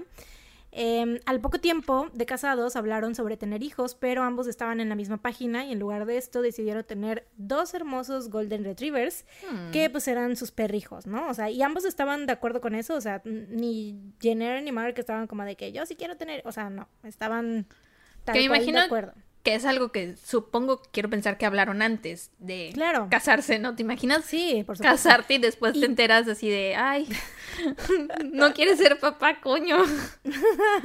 no, yo creo que sí lo hablaron y pues era parte de el por qué congeniaron también, ¿no? Porque estaban como que tenían pues las mismas ideas y lo mismo, de hecho estudiaron lo mismo y todo, entonces pues fue como, o sea, tenían tal cual estaban, sí, estaban muy de acuerdo en todo, ¿no? Eh, y gracias a esta decisión de que pues no iban a tener hijos, pues pudieron pasar mucho tiempo juntos, les gustaba mucho viajar y salir a caminar. Como toda pareja sí tenían discusiones, obviamente, y pues lo que pasaba siempre con Jenner era que pues a ella le gustaba mucho tener la última palabra y tener la razón, entonces pues esto era como que algo, una parte difícil, ¿no? De ella, pero pues nada que no pudieran solucionar. En el 2008 empezaron a tener problemas de dinero debido a la crisis económica y esto provocó que sus discusiones pues fueran aumentando cada vez más, pero no era tanto como que pues por el uno o el otro, sino por el dinero. En, aquel, en aquel entonces los Girardot vivían en Carolina del Sur y ambos estaban muy clavados con sus trabajos, que ves que dije que estudiaron lo mismo, pues los dos trabajaban en marketing, pero el pedo era que solo a uno de ellos le estaba yendo bien. Debido a la crisis, Jenner había perdido su trabajo y le estaba costando mucho encontrar uno nuevo. Y pues esto más que nada le había lastimado mucho el orgullo porque pues se dedicaban a lo mismo y a Mark sí, o sea, le estaba yendo cada vez mejor, ¿no? Entonces para ella fue así como que un golpe muy duro, como que decir, güey, o sea... Porque a él sí y a mí no, o sea, que no soy igual de buena. Sí, Exacto, sí, porque aparte tenían más o menos la misma edad, güey, supongo más o menos la misma experiencia, ¿no? Sea, los mismos años, pues, ¿no? Entonces, pues, pero realmente fue más bien como un, pues la suerte que le tocó a ella de estar en una empresa que pues la tuvo que correr, ¿no? Por esto de la crisis. Em, porque tal vez si ella hubiese estado en la empresa de Mark y él en la otra, pues al que le hubieran corrido hubiera sido a él, ¿no? Así, total. Eh, en el 2017, Mark se entera de que, había una vacante como director creativo en la Universidad de Delaware, así que le envía un correo a Meredith Chapman, quien trabajaba ahí, o sea, era como la presidenta o vicepresidenta de la escuela, y ella le contesta casi de inmediato y lo invita a que se presente a una entrevista en el campus. Cuando la conoce, Mark se sorprende porque pues Meredith tenía 32 años, o sea, era 15 años menor que él, pero aún así era una persona como que súper articulada, muy profesional y pues él antes de ir a la entrevista estaba pensando así como de que o sea, no sabía qué pensar porque sabía que ella era muy joven y decía, güey, o sea, esta persona me va a entrevistar, voy a, ¿cómo que voy a trabajar para alguien que es mucho menor que yo y que a lo mejor no tiene tanta experiencia? O sea, yo tengo más experiencia que ella, ¿no? Pero en cuanto tuvo esa entrevista y empezaron a platicar, se dio cuenta, sí, se dio cuenta por qué Meredith estaba en donde estaba, ¿no? Sí. A sus 32 años, Meredith Chapman se había postulado como senadora estatal del Distrito 8 en Delaware y había sido nombrada como una de las 40 personas más exitosas menores de 40 años en el estado. Y esto de nuevo, pues a Mark le sorprendió mucho y estaba como que muy maravillado con ella. Y desde ese día que la conoció, pues la vio con ojitos como que no tanto como de, wow, siento una gran admiración por ella y por su vida profesional, como que la respeto, no, sino fue más como que wow, la amo, le quiero besar los pies, ¿sabes? O sea, mm, como que la idolatraba, era como su crush o algo así. Exacto, exacto, que es como que una gran diferencia, ¿no? O sea, de cuando ves a alguien y dices, güey, sí te respeto, ¿no? Wow, qué padre profesionalmente, qué, qué chido, ¿no? Pero pues una cosa es una cosa y otra cosa es otra cosa. wow. Sabiduría. Sabiduría tun tun tun. Eh, bueno, total, Mark obtiene el trabajo em, en la Universidad de Delaware y pues él y Jenner deciden que lo mejor para ambos es que pues se muden para allá porque pues por la cuestión del dinero sobre todo, ¿no? Y em, porque obviamente le, le, iban a pagar mejor y aparte pues así iban a poder también rentar la casa que tenían en Carolina del Sur y pues así iban a tener pues ya más afluencia, exacto. Em, y pues también porque esto significaba un nuevo comienzo para los dos, ¿no? Entonces, como estaban teniendo medio problemillas ahí, dijeron, bueno, lo vamos a ver como una nueva oportunidad y todo. Entonces Jenner decide quedarse un rato en lo que encuentran quien les rente la casa, ¿no? O sea, y le dice a Mark que pues mientras él se vaya a Delaware y que vaya buscando buscándoles un lugar donde vivir y que vaya como que acoplándose y todo en lo que ella pues vende la casa, ¿no? Bueno, renta la casa. Em, mientras esto pasaba, a Mark de hecho le ofrecen otro trabajo en Colorado, el cual pues le iba a pagar aún mejor que este en Delaware y aparte iba a tener más oportunidad de crecimiento porque pues el este donde iba era una escuela, ¿no? Entonces como que no hay muchos puestos de donde escalar, pero este otro trabajo pues sí estaba mejor.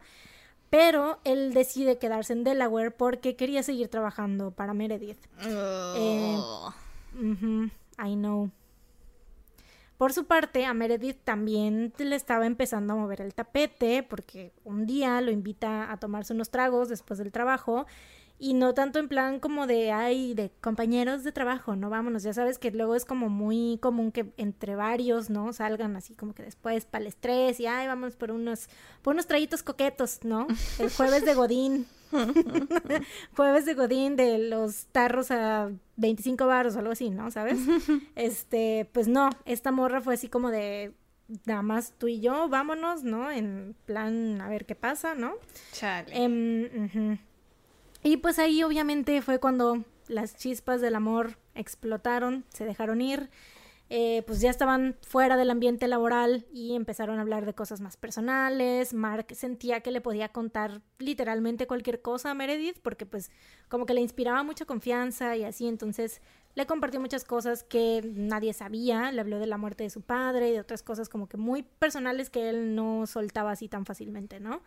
Ambos fueron honestos el uno con el otro. Meredith sabía que Mark estaba casado y Mark también sabía que Meredith estaba casada. Sin embargo, ella le confesó que su matrimonio pues no estaba nada bien últimamente, que llevaba pues, tres años casada con su esposo Luke, pero realmente no era feliz y solo estaban juntos para aparentar. O sea, tres años y ya se habían dado cuenta que la neta no, no iba a funcionar, ¿no? Em, al final de esa noche, de copas y confesiones, Mark y Meredith pues se terminan besándose. Ay, Pero ya sé, güey. Fue una noche de copas, una noche loca. Beso No otros labios, olvidé tu Güey, literal, sí es esa canción. Sí es, güey. Beso otros labios, olvidé tu boca. Y esa es la historia. Güey, sí es. Ay, Dios mío, María Conchita Alonso, güey, el gran soundtrack de este episodio. Pero bueno, se besan, ¿no? Inmediatamente Mark se siente súper mal porque obviamente pues él seguía amando a Jenner, güey, llevaban más de 20 años de casados, pero a la vez pues obviamente también ya le andaba ahí moviendo, ya sabes, las hormonas y pues, Claro. también sentía que el amor que él sentía por Jenner ya no era lo mismo que antes, ¿no? O sea, obviamente con, eh, con Meredith lo estaba sintiendo más intenso y más pues, Pues nuevo, sí, ¿no? porque era nuevo. y ajá. emocionante. ujú. Ya sabes cómo son los hombres, güey.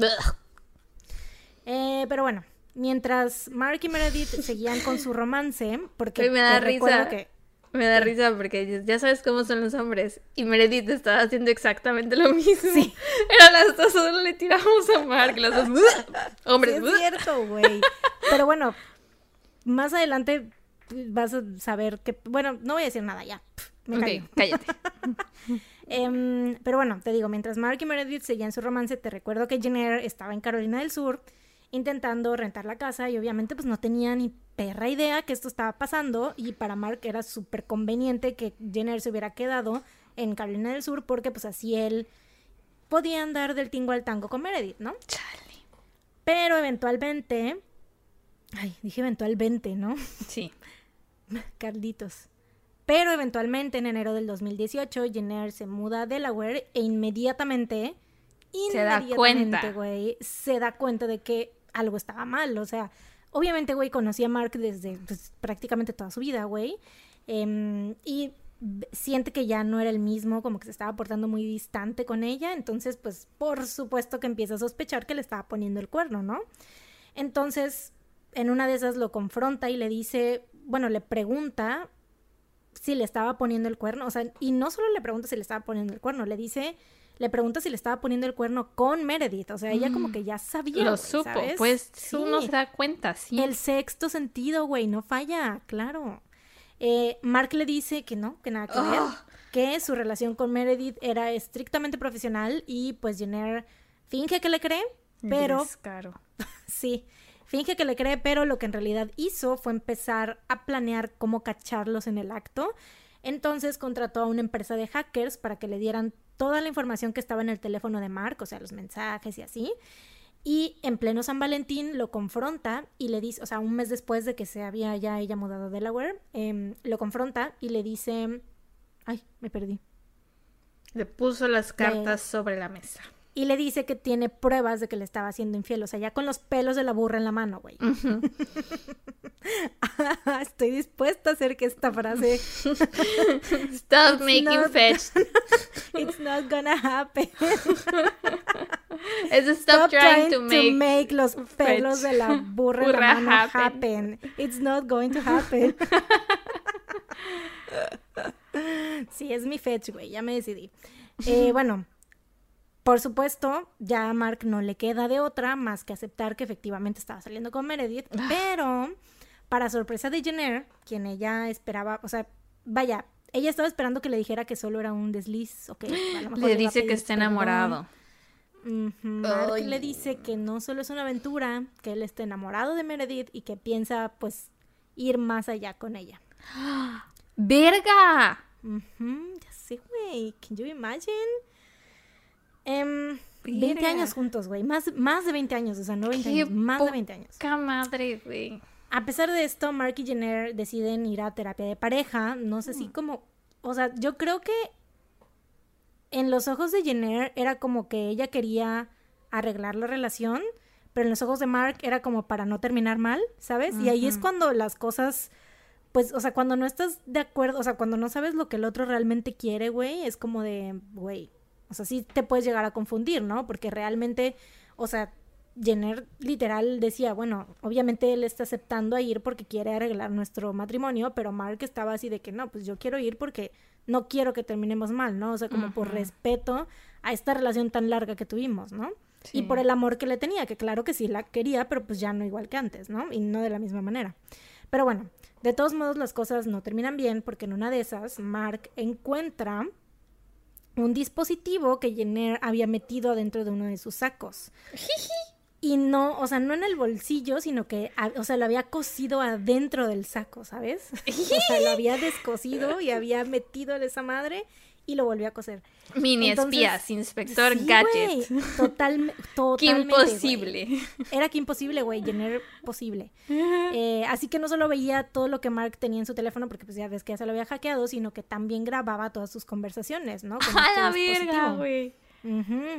A pesar de esto, la pareja continúa yendo a terapia, pero pues Mark ya ahí, a partir de eso de que le encuentra el de que encuentra el dispositivo este, ya le dice a Jenner así de que, ¿sabes qué? Yo creo que lo mejor ya sería que nos divorciáramos, ¿no? O sea, ya.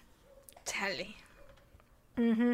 Y por cierto, Meredith y su esposo también estaban en proceso de divorcio porque Jenner, cuando vio los mensajes de texto, güey. Fue y le dijo al marido. Le dijo al mm. marido, güey, obviamente. Fue y le dijo a Luke. Y no solamente fue y le dijo a Luke, güey.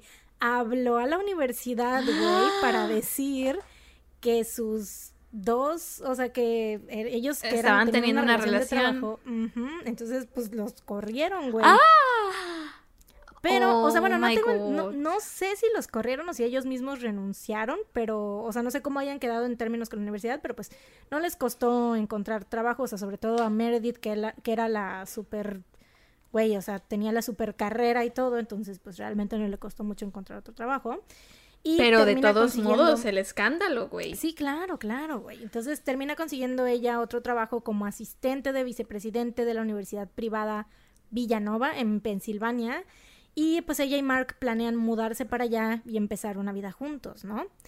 Mientras tanto, a Jenner pues le estaba costando mucho trabajo aceptar que su matrimonio de más de 20 años había terminado, como que o sea, ella seguía aferrada a la idea de que podía de alguna manera arreglar las cosas y que a lo mejor ella y Mark podían seguir juntos. O sea, como que no podía procesar que ya todo había terminado y sobre todo que Mark pues iba a seguir adelante con alguien más, ¿no? Y con alguien más joven que ella sobre todo.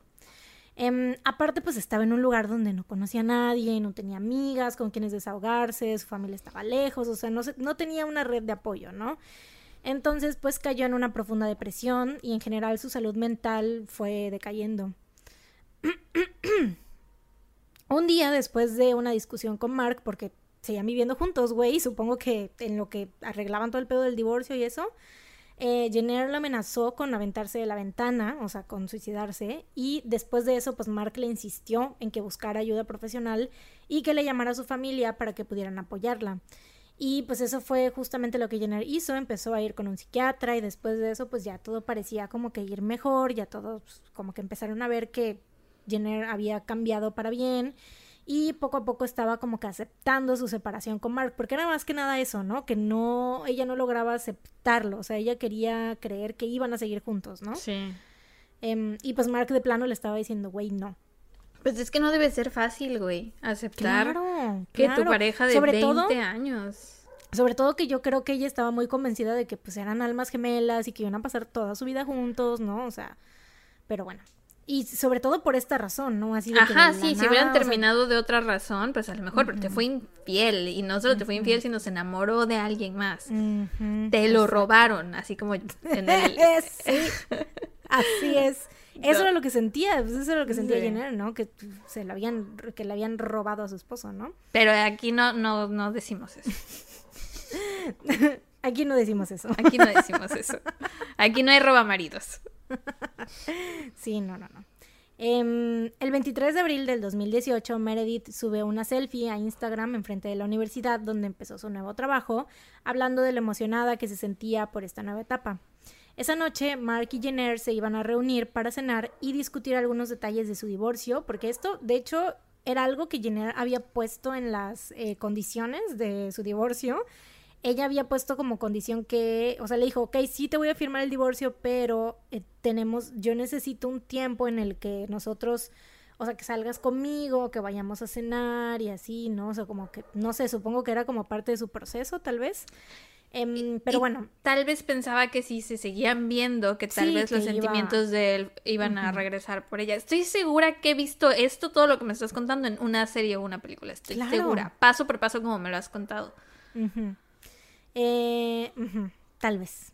pero ahorita no me acuerdo. Em, bueno, te digo, entonces esa, esa noche em, bueno, esa tarde, tarde-noche, Mark y Jenner se iban a reunir para cenar y discutir algunos detalles de su divorcio. Entonces Mark llega al restaurante y mientras le estaba esperando, empieza a recibir mensajes de texto. Los mensajes eran de Jenner y decían lo siguiente. No voy a ir, deberías simplemente irte a la casa. Después le envió una foto en la cual se veía un bote de basura y encima había un condón usado.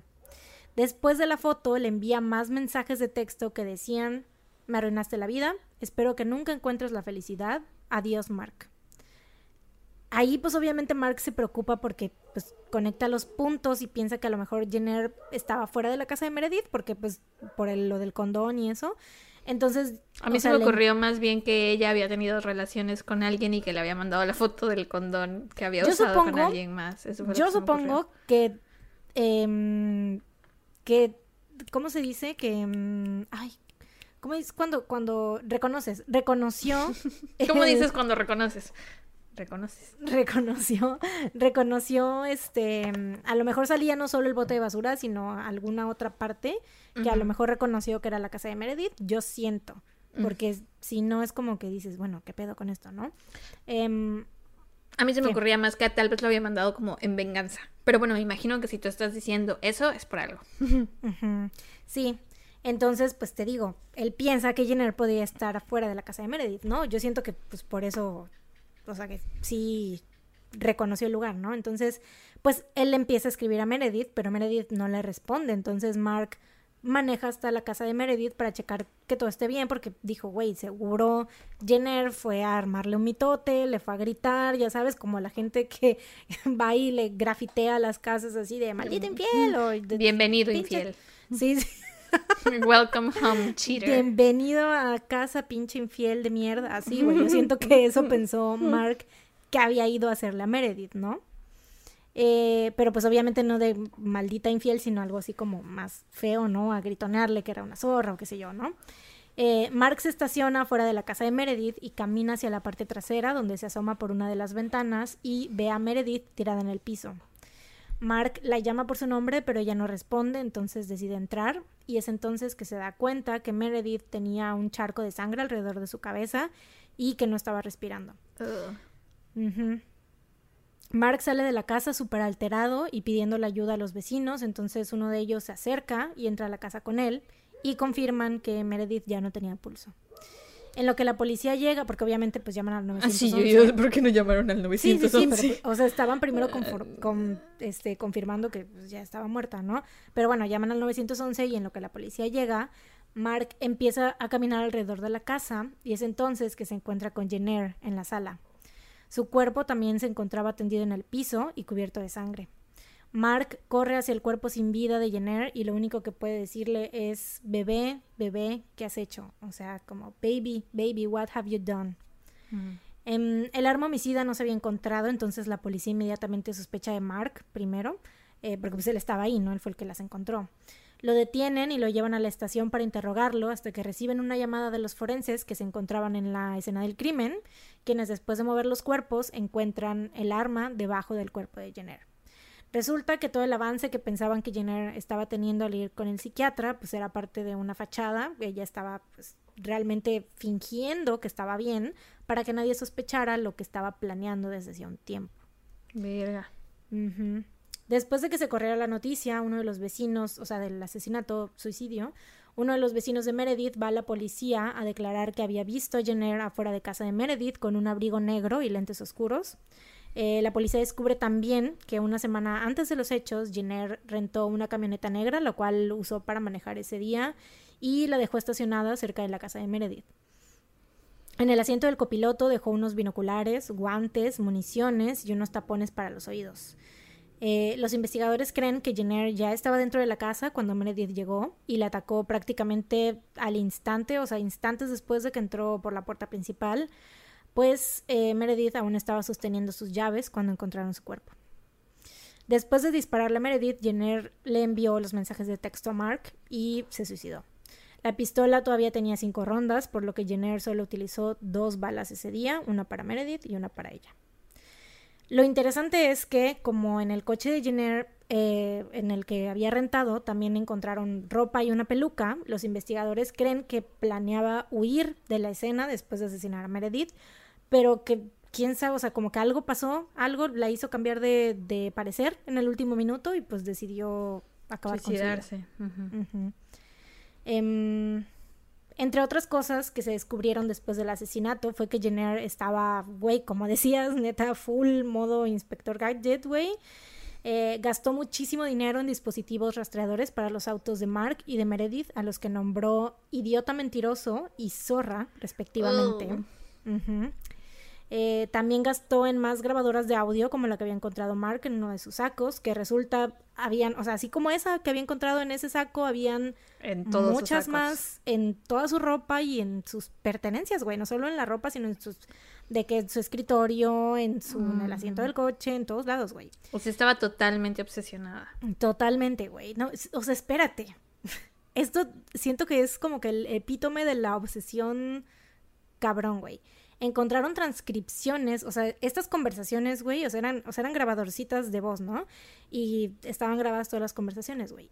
Encontraron transcripciones escritas a mano en un total de 12 libretas, güey. O sea, cada, Mm. todos los días, güey, descosía las, las prendas, sacaba las grabadoras, güey, transcribía todo lo que había en las grabadoras, güey, y las volvía a meter a la ropa y a poner en los lugares, güey, y volvía a coser la ropa, güey, o sea, no mm, manches.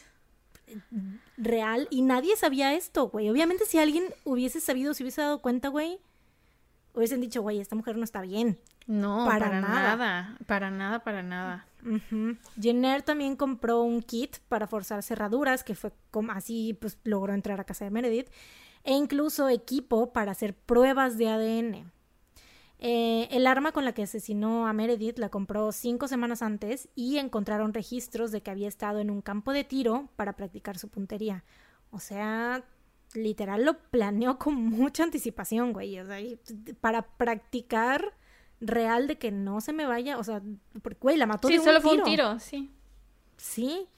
Eh, también hablaron con su terapeuta, pero les dijo que realmente él no había visto ninguna señal de que Jenner estuviera planeando todo esto, güey, neta. O sea, a mí lo que me sorprende, una de las cosas que más me sorprenden aquí es cómo pudo ocultar todo eso, güey, ¿sabes? O sea, cómo pudo dar esta cara así de que todo está bien.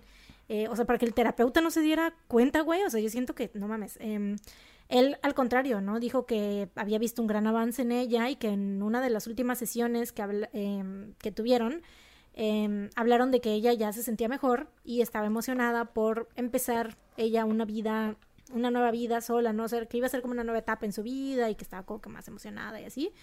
Pero pues, Y- a lie.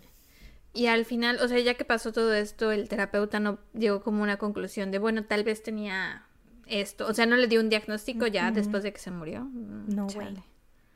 No, porque realmente, pues él, te digo, o sea, él vio, pues lo engañó a él también, güey.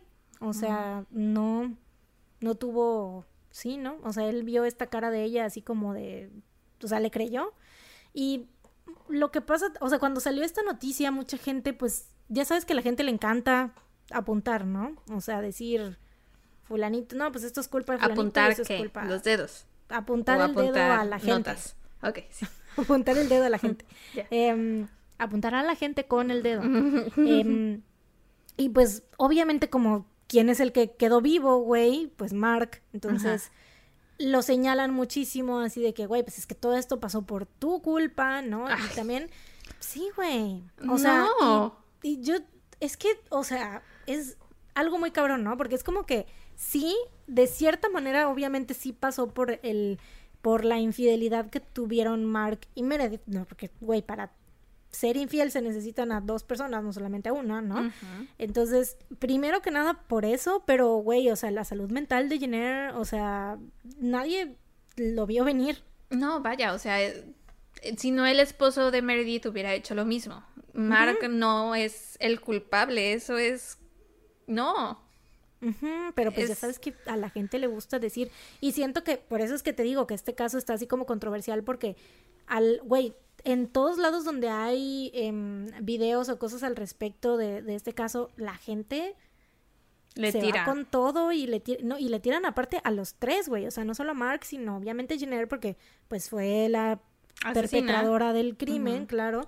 Y a Meredith también, así de que no, pues es que sí, es una No te hubieras metido con un robamaridos, hombre sí, casado. es una bla, bla, bla. robamaridos, este, homewrecker, ¿sabes? Bueno, pero O ya sea- sabemos que la gente está muy pendeja. la gente en el internet se esconde detrás de un usuario anónimo y dice 1500 pendejadas. Sí, les mama, güey, les mama estar atacando a la gente.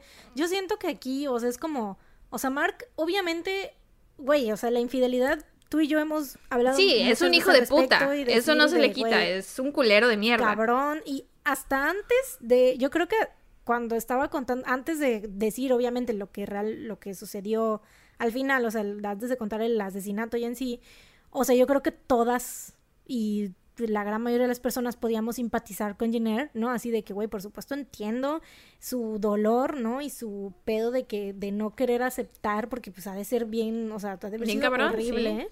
de que 20 años, más de 20 años con una persona y que te haga esto de repente de un día para otro, dices, güey, ¿cómo lidias con eso, no? Pero pues obviamente no excusa para nada lo que hizo, güey, porque pues Meredith, güey, o sea, No, siento que es como culpar a la víctima. De alguna forma, él es la víctima también en este, en esto que pasó. Porque ma- mató a. Meredith. Bueno, sí, pero eh, es también la perpetradora. Entonces, ajá, bueno, sí, sí, sí, claro. es un poco menos víctima, siento, Sí, en sí, mi sí. opinión, que, Sí, sí, sí. que Meredith.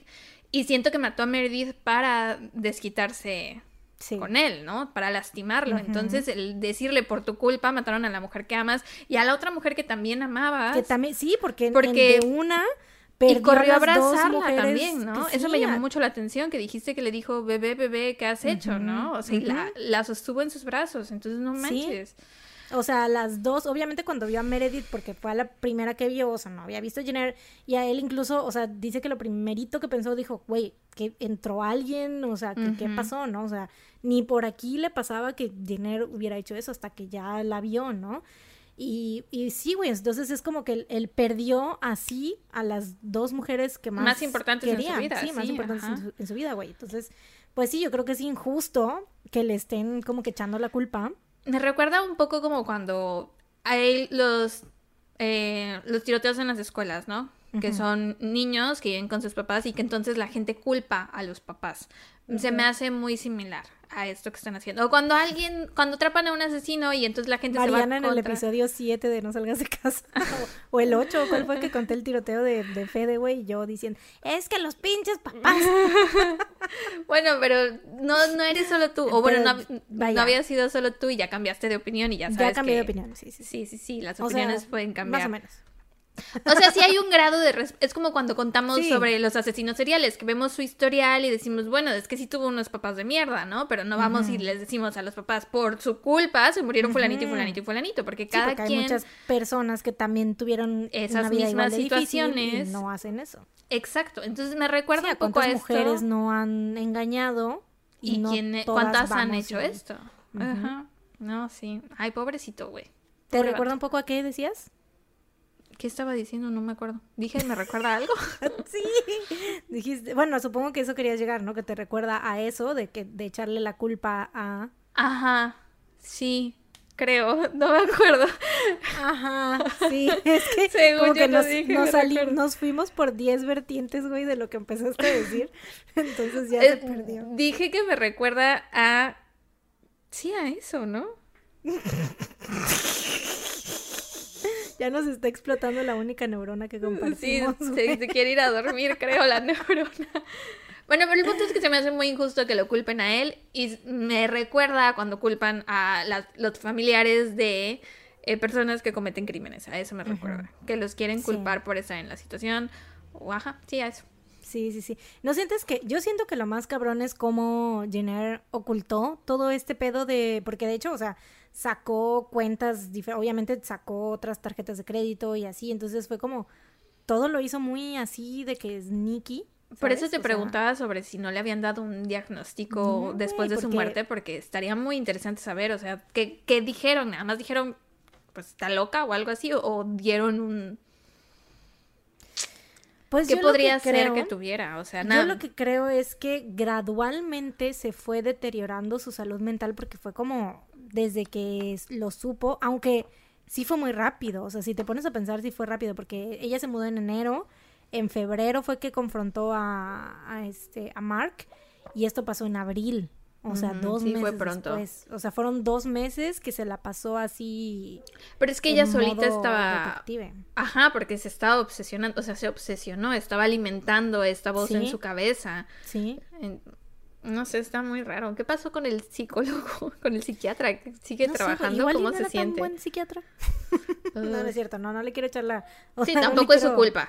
Sí, tiene sí, tiene sí. parte de la responsabilidad, como cuando yo conté el caso de, de esta señora que se aventó al mar con, con el hijo, el de Dear Zachary, que en parte sí hay responsabilidad del personal médico que no se dio cuenta que pues ahí estaban las señales, ¿no? Pero no es su culpa. Claro, pero pues igual como, o sea, güey, es que nadie, o sea, no hay... Sí, ¿cómo te imaginas ahora que algo va a pasar No ha habido ni que algo un así va a pasar, solo perdón. testimonio. Creo que tal vez falte información, o sea, falta información a, a que, que salga. Es un caso pues, realmente nuevo, ¿no? Bueno, porque sí, relativamente nuevo, 2018. 2018, sí, sí, sí. Entonces puede que en el futuro salgan, o sea, porque lo que yo les estoy contando es todo lo que hay ahorita, ¿no? Pero puede que en el futuro salgan a lo mejor pues ya de más declaraciones de familiares o qué sé yo. Pero hasta ahorita no hay nada, así, nada, nada de alguien que haya dicho así de que no, por ejemplo, no sé, alguna, la mamá o alguna prima amiga, ajá, que hubiera, que, que hubiera salido a decir, no, pues es que yo sí noté que Jenner estaba muy obsesionada con este pedo. Yo siento que no, yo siento que también por lo mismo de que ella creía que, mm, que iba a recuperar a Mark, tal vez estaba como también aparentando con sus conocidos y sus familiares, o sea, es lo que yo siento, ¿no? Que tal vez ellos les decían, no, está todo súper bien, ya estamos yendo a terapia, ¿no? X. Sí. Verga, güey.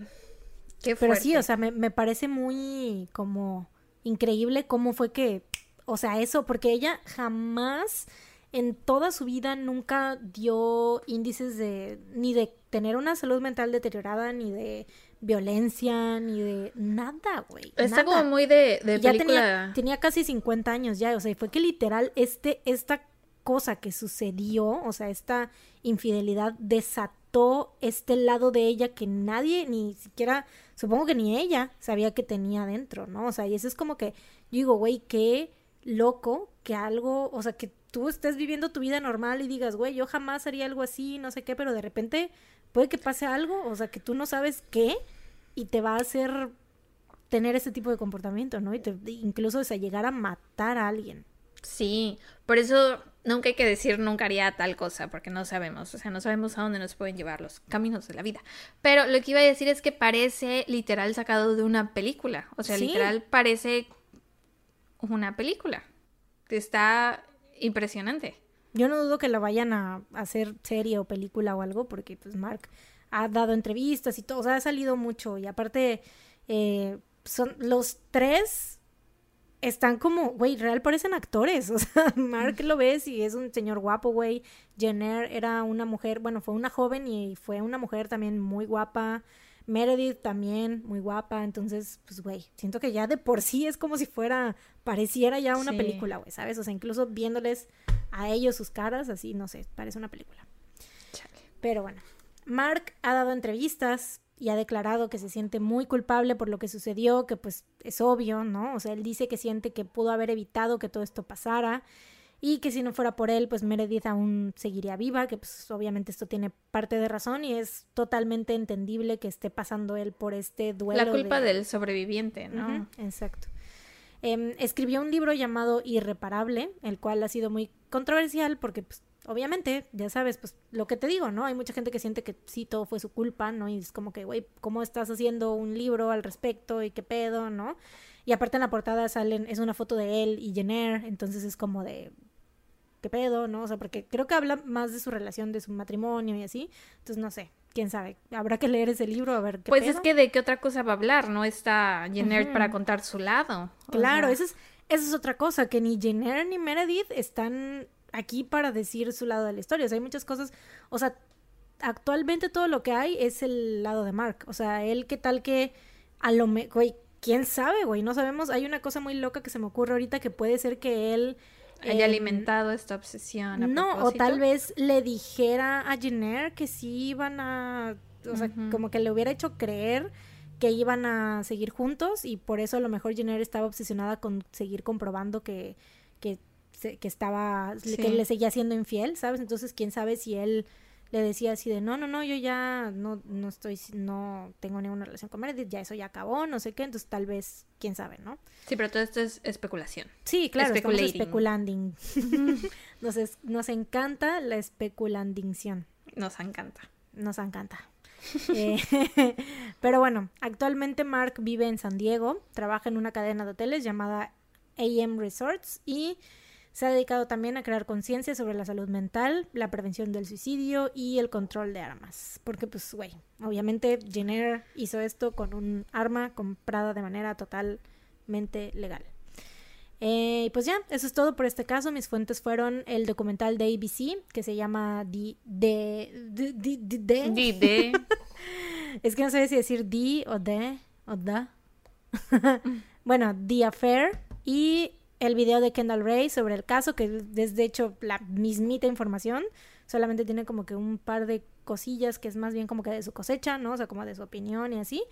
Pero pues es básicamente lo mismo y pues ya, eso es todo. En casi en Wikipedia y en Murderpedia no hay nada porque pues es como un caso relativamente nuevo, entonces todo lo que está en internet son pues artículos de noticieros, ¿no? O sea, de que cuando salió la noticia, así de que de que de ¿cómo se llama? de la ABC, de CNN, etcétera, ¿no? Entonces, es lo único que hay.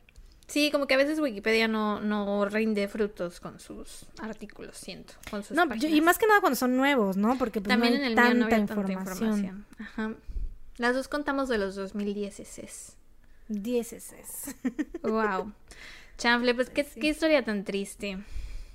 Buen Sí, trabajo, está muy triste. realmente, sí, realmente, sí, o sea, está súper triste porque aparte, yo me acuerdo que cuando estaba viendo, o sea, estaba recién, recién escuchando la historia y estaba yo así de, pero ¿qué pasó? O sea, ella, o sea, ¿quién mató a quién? ¿Sabes? O sea, estaba así de quién, o sea, sé que hay un crimen real aquí, pero ¿quién mató? O sea, Meredith mató a Jenner, Jenner mató a Meredith, ¿qué pasó? Pero yo no me imaginaba que Jenner se hubiera suicidado también, o sea, que hubiera matado a sí. Meredith y que se hubiera suicidado también. O sea, eso creo que también te da una idea del nivel, o sea, de cómo estaba de su cómo salud estaba. mental, ¿no? Porque obviamente pues ella ya no quería seguir viviendo si no estaba casada con Mark. Y aparte también fue un pedo de si yo no lo voy a tener, nadie más lo va a tener, o por lo menos Meredith no lo va a tener, ¿no? Y también sabiendo que matando a Meredith, pues Mark jamás la iba a perdonar. Claro. Entonces, ¿para qué seguir con vida? Qué triste, güey, qué triste, qué mala onda. Sí, Meredith 32 años, 33 años, güey. 33 años y tan, o sea, con un futuro tan brillante de que, güey, a su edad ya era, güey, tenía puestazo y super experiencia y todo, o sea, un gran, gran, gran futuro por delante. Y pues... Chanfle. Pues gran trabajo. A la mierda. Pero bueno, gracias. De nada. Ahora hablemos de datos felices o recomendaciones felices. ¿Tienes tú? Ay, siento que debería, pero la verdad no, no pensé en nada. Mm, No pensé en nada. no pensé en nada, se me olvidó por completo. Así que... Eh, Jimin. Sí, Park Jimin. El live de Jimin. No has hablado del live de Jimin. Por Bueno. fin, por primera vez te tocó. Me tocó ver un live. Ah, pues creo que en el, en el último, que fue el mini de Patreon, dijimos que Jimin a lo mejor iba a hacer un live. Digo, en el, episodio, de Patreon. extra, ¿no? Ajá, Ajá. Fue tu dato feliz adelantado. Sí, fue mi dato feliz adelantado que Y Jimin iba a hacer un literal, live. al día siguiente, ¿no? Sí, lo Sí. hizo. No, A esa las- misma noche. Esa misma noche lo hizo. Fue, ajá, no me acuerdo, pero fue a las 12 de la noche, estaba yo, ceno bien tarde, entonces apenas iba a cenar, me disponía a ver unos K-dramas, cuando de pronto me llegó la notificación y yo así de, ¡ah! Y entonces detuve todo lo que estaba haciendo y me rané en el sillón y me puse a ver el live de Jimin. Es el primer en vivo que me toca ver en tiempo real y se sintió muy bonito. Y ese es Sí, mi gran- feliz. Gran eh, Boost de serotonina. momento, no, y gran momento para estar vivas, güey. Porque justo ahorita fue que, o sea, en el último episodio de aquí para todas las plataformas creo que hablamos de eso, ¿no? De que ah, que a lo mejor nos iban a tocar este los lives de Jimmy Jungkook, ¿no? O sea, de que y- algo así, ¿no? Estamos ah, ah, algo así dijimos. ya. Habla Bluto, habla. Le Pero bueno, la cosa es que nos toca, fueron los primeros que nos tocaron. Y sí, s- la neta es que sí son. Se siente muy bonito. Nos, nos cambian la vida, güey. Sí, la verdad sí. Oigan, pues yo sí tengo recomendación feliz. Espera, que- ¿puedo, ¿puedo decir otra cosa rápido? Algo que Claro, pasó. Gracias. Es, es nuestro podcast, podemos hacer lo que se nos pegue la gana. Bueno, eh, en mi terapia la semana pasada, ves que te he dicho que le he contado a mi terapeuta de, de BTS y hablo de BTS y shalala. Ya se los había dicho a ustedes también que ya le he hablado de BTS. Güey, me enteré de que no soy su única paciente que le habla de BTS. Uy, Tiene otra paciente de 14 años que también. Le llevo el doble de edad y las dos hablamos de BTS. Y sí dice es que- cierto, justo el doble. y dice que esta paciente le manda así de que los videos y le ha mandado los álbumes por orden y shalala. y sentí como de wow, pero a la vez dije, ay, no soy especial. Creí que yo era su única paciente que le hablaba de... Güey, solo me pasa a mí esto. Soy yo la única que quiere ser la, la favorita de su psicóloga. Yo quiero ser tu favorita. Quiero que diga, ay, mi mejor pacientita. Mi mejor pacientita. Yo, pues fíjate, yo con mi terapeuta no siento eso porque yo siento que yo soy su única paciente. Entonces, another level of delusion, ¿no? O sea, solo a mí Solo te atiende a ti, me sí. atiende, ¿no? Entonces, por supuesto que las veces que me ha tenido que cancelar no ha sido porque haya tenido otro trabajo, sino que Sí, solo otras cosas. O sea, otras cosas pasaron, pero es exclusivamente mi terapeuta y de nadie más. Bueno, va, entonces me alegra saber que este, esto de que queremos ser la única persona en la vida de nuestros terapeutas es algo que compartimos. Pero, güey, then again, o sea, estamos igual de jodidas, güey. Entonces no lo veas como algo bueno. No Estamos en el mismo barco de mierda. Sí, güey, no te alegres porque ya nos ha pasado antes así de, güey, yo también lloro todas las noches. Claro que es súper normal. Es súper no normal. Ya sé. Un día le voy a comentar así de, es normal que quiera yo ser su paciente favorita. A ver qué me dice. Pero bueno, ahora sí, dame el tuyo. Eh, mi recomendación feliz esta semana es una trilogía. Bueno, es como una El Señor de los Anillos. No, es como una película que está dividida en tres partes, no sé cómo decirlo. Se llama Fear Street, está en Netflix. El que, Hobbit. De hecho, ya deja de estar hablando de las trilogías. Es que el de- Hobbit iba a ser un libro nada más. O sea, era un libro y lo dividieron en tres, Ah, por eso sí. es tan pésima trilogía. Sí, Pero ya, horrible, perdóname por interrumpirte. Horrible. Bueno, la primera no está tan mal, pero las otras. Es- la primera no está tan mal porque- Güey, la tercera es insoportable, güey. son muy malas películas. Fucking bearable, o sea, no. Nada que ver fui- con El Señor de los Anillos. Fui a la, a la premier porque mi mamá y yo teníamos la tradición ya así familiar de ir a todas las premiers del Señor de los Anillos, güey. Entonces fuimos a la premier y no, gran error, güey. Me, me dormí.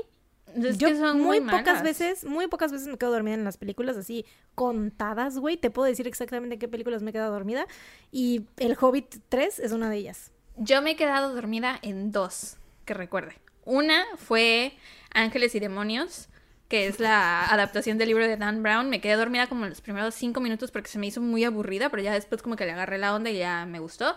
Y la segunda película en la que me quedé dormida fue una que yo estuve chingue y jode que quería ver, le rogué a Pilo. Había partido, Pilo es americanista, por cierto, Pilo mi hermana. Entonces ese día había partido el América. Yo así de, Pili, por favor, vamos al cine, no importa tu partido, bla, bla, bla. Y ¿Cómo Pili le así haces de, eso a un americanista, y? Pili así de, bueno, vamos, quería yo ver Coraline, güey. Entramos, empieza Coraline y yo, Te dormiste con Coral. Me dormí con. Coraline, güey. El nervio. Ay, no. Qué horrible persona, ¿eh? Pero no porque la película sea mala, sino porque yo me quedé Tenía dormida. sueño. Sí, después ya la vi y me gustó y tal, pero... Ah, bueno. Bueno, pues esta recomendación que les traigo de Fear Street eh, está en Netflix y me la recomendó un amigo, amigo del podcast, escucha el podcast. ¿Joaquín se Phoenix? llama- Claro, un saludo a Joaquín Phoenix. Fue Joaquín Phoenix. no tenemos otro amigo del podcast. Claro, no hay otro, güey. ¿Quién más? No, se llama Víctor y me lo recomendó. Él ya tiene tiempo, tiempo, tiempo que nos escucha, cuando nos empezó a escuchar, o sea, me dijo, creo que fue cuando, desde nuestros inicios, y me escribió y me dijo así de, güey, ¿saben ya tu podcast? No mames, me hacen reír Mm. mucho, que no sé qué, y dice que siempre, él vive en Italia, si no mal recuerdo, eh, y entonces dice que siempre nos, o sea, pues nos escucha cuando va de que en el metro y así, que siempre Mm. lo ven raro porque se ríe.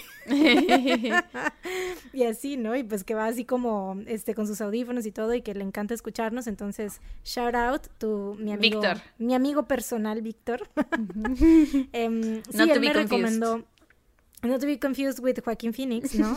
este, em, y me la recomendó porque, no sé por qué, o sea, supongo que dijo, güey, siento que a Mariana le va a puede gustar. gustar. Y efectivamente dio en el clavo. ¿De qué trata? Em, haz de cuenta que es una trilogía, güey, es un slasher tal cual, o sea, es tipo de que Halloween, Halloween. Viernes 13, lo que sea, pero también tiene como que una parte de, de como de brujas y Mm. cosas así de satánicas, ¿sabes? Entonces, Mm. como que lo que hay detrás de el slasher es esto, entonces, es, es como, ¿sabes qué? Es como una combinación entre Halloween y 13 fantasmas. Oh, suena muy Así, interesante. Suena muy buena. cual, tal, tal cual. Este, entonces sí, o sea, se- y haz de cuenta que también nos está como que muy bien ambientada porque la primer película se llama Fear Street 1994, me parece, está en los noventas, ¿no? Y la segunda parte es Fear Street 1970 y algo, ¿no? Entonces la segunda es en los 70 en un campamento. Y la tercera es eh, Fear Street 1900, 1666, que es cuando empieza todo, o sea, entonces está como en Wow. un pedo muy The Witch, ¿sabes? O sea, sí. Y pues, o sea, tiene este pedo de brujas y de satanismo detrás de todo, como que de la maldición que se desata. Entonces, pues está muy chida si les gustan los slashers. O sea, tiene mucho pedo, así como mucha influencia de, pues, de los slashers noventeros, ya sabes, de Scream, de, pues, Amo Halloween, Scream de- mucho. Güey, pues tiene muchísima influencia de esas películas, de así de que el acosador nocturno ahí con el cuchillo, ¿sabes? Pero es como 13 fantasmas porque haz de cuenta que tiene como que em, hay una maldición, ¿no? En, en un en, es un pueblo que se llama Shadyside, entonces hay una maldición y la bruja como que invoca, no te voy a contar mucho para que no sepas como que todo, pero la bruja invoca a este varios espíritus a los que ha poseído alrededor a lo largo de los años, ¿no? Entonces estos espíritus están como que muy bien marcados, ¿no? Así de que un niño que pega con un bate, ¿no? Un- como en 13 fantasmas. Ajá, que todos tienen su. Exacto, todos tienen su, su cosilla ahí, entonces pues obviamente todos están creepy a su manera, ¿no? Mm. Y mm, como que hay, hay para cada quien, ¿no? Para cada quien que tiene su, este, su cosa que le dé miedo, hay como que de, de todo, ¿no? Entonces sí, está chida, da miedillo y está bien hecha y todo, y yo siento, y aparte son como caras nuevas, o sea, son puros actores que no, bueno, por lo menos yo no había visto, so- solo está la chavilla de Stranger Things, la pelirroja, Ajá. y la, esta, ¿cómo se llama? Ay, no me acuerdo cómo se llama, pero es una... ¿En dónde una Mm, Gillian, Gillian Jacobs. Jacobs, sí. Sí, ella, Gillian Jacobs. Son las únicas Community. personas que... Ajá, son las únicas personas que ubico. Este, Gillian Jacobs y la chava de Stranger Things que se llama Sadie no sé qué. Ujú. Pero están muy buenas, se las recomiendo. Las tres están en Netflix y pues vayan a verlas. Están chidas ¿Crees- y dígame qué les parece. ¿Crees que deberíamos verlas ahorita o esperarnos a que sea Halloween? Porque ya no falta tanto. Uy, Es lo que yo estoy pensando, porque sí me llamó mucho la atención. Entonces no, estoy... véanlas ya de una vez y luego ¿Sí? en Halloween véanlas otra vez. Ok, ok. Anotado. Sí, sí, sí, sí, la neta sí está muy chida. Si les gusta el suspenso y los slashers y 13 fantasmas, se las recomiendo mucho. Y pues Me ya, preocup- eso es todo. That's my happy recommendation. Me preocupa un poco la parte de que sea parecida a 13 fantasmas ahorita en la actualidad, porque 13 fantasmas no me da miedo porque es viejita, pero ahorita tal vez pero, esto sí me o sea, miedo. Es el- en lo que se parece a los 13 fantasmas es la- lo que ya te dije, que hay como que un, un tipo de, ¿sabes? O sea, que varios Está tipos de, de fantasmillas de, o de, no sé, espíritus. Lo intentaré. Lo intentaré. Sí se me antojó. Está bueno. Bueno. Pues eso ha sido todo por este episodio. We did it again. Esperamos que hayan disfrutado este episodio tanto como se pueden disfrutar estos pinches casos. Tristes, deprimentes de la mierda. Díganos qué piensan sobre cada uno de los casos, cuál es su opinión con las chicas que mataron a su amiga nada más porque no les caía bien y con, bueno, porque ya no les caía bien, ¿no? O sea, qué, qué- sí. qué pedo. Y con Jenner, que mató a la amante de su esposo. ¿Y qué opinan, no? O sea, porque nuestra opinión es de una persona que de personas que jamás han estado casadas. Entonces, por mucho Sí, que sí, digamos claro.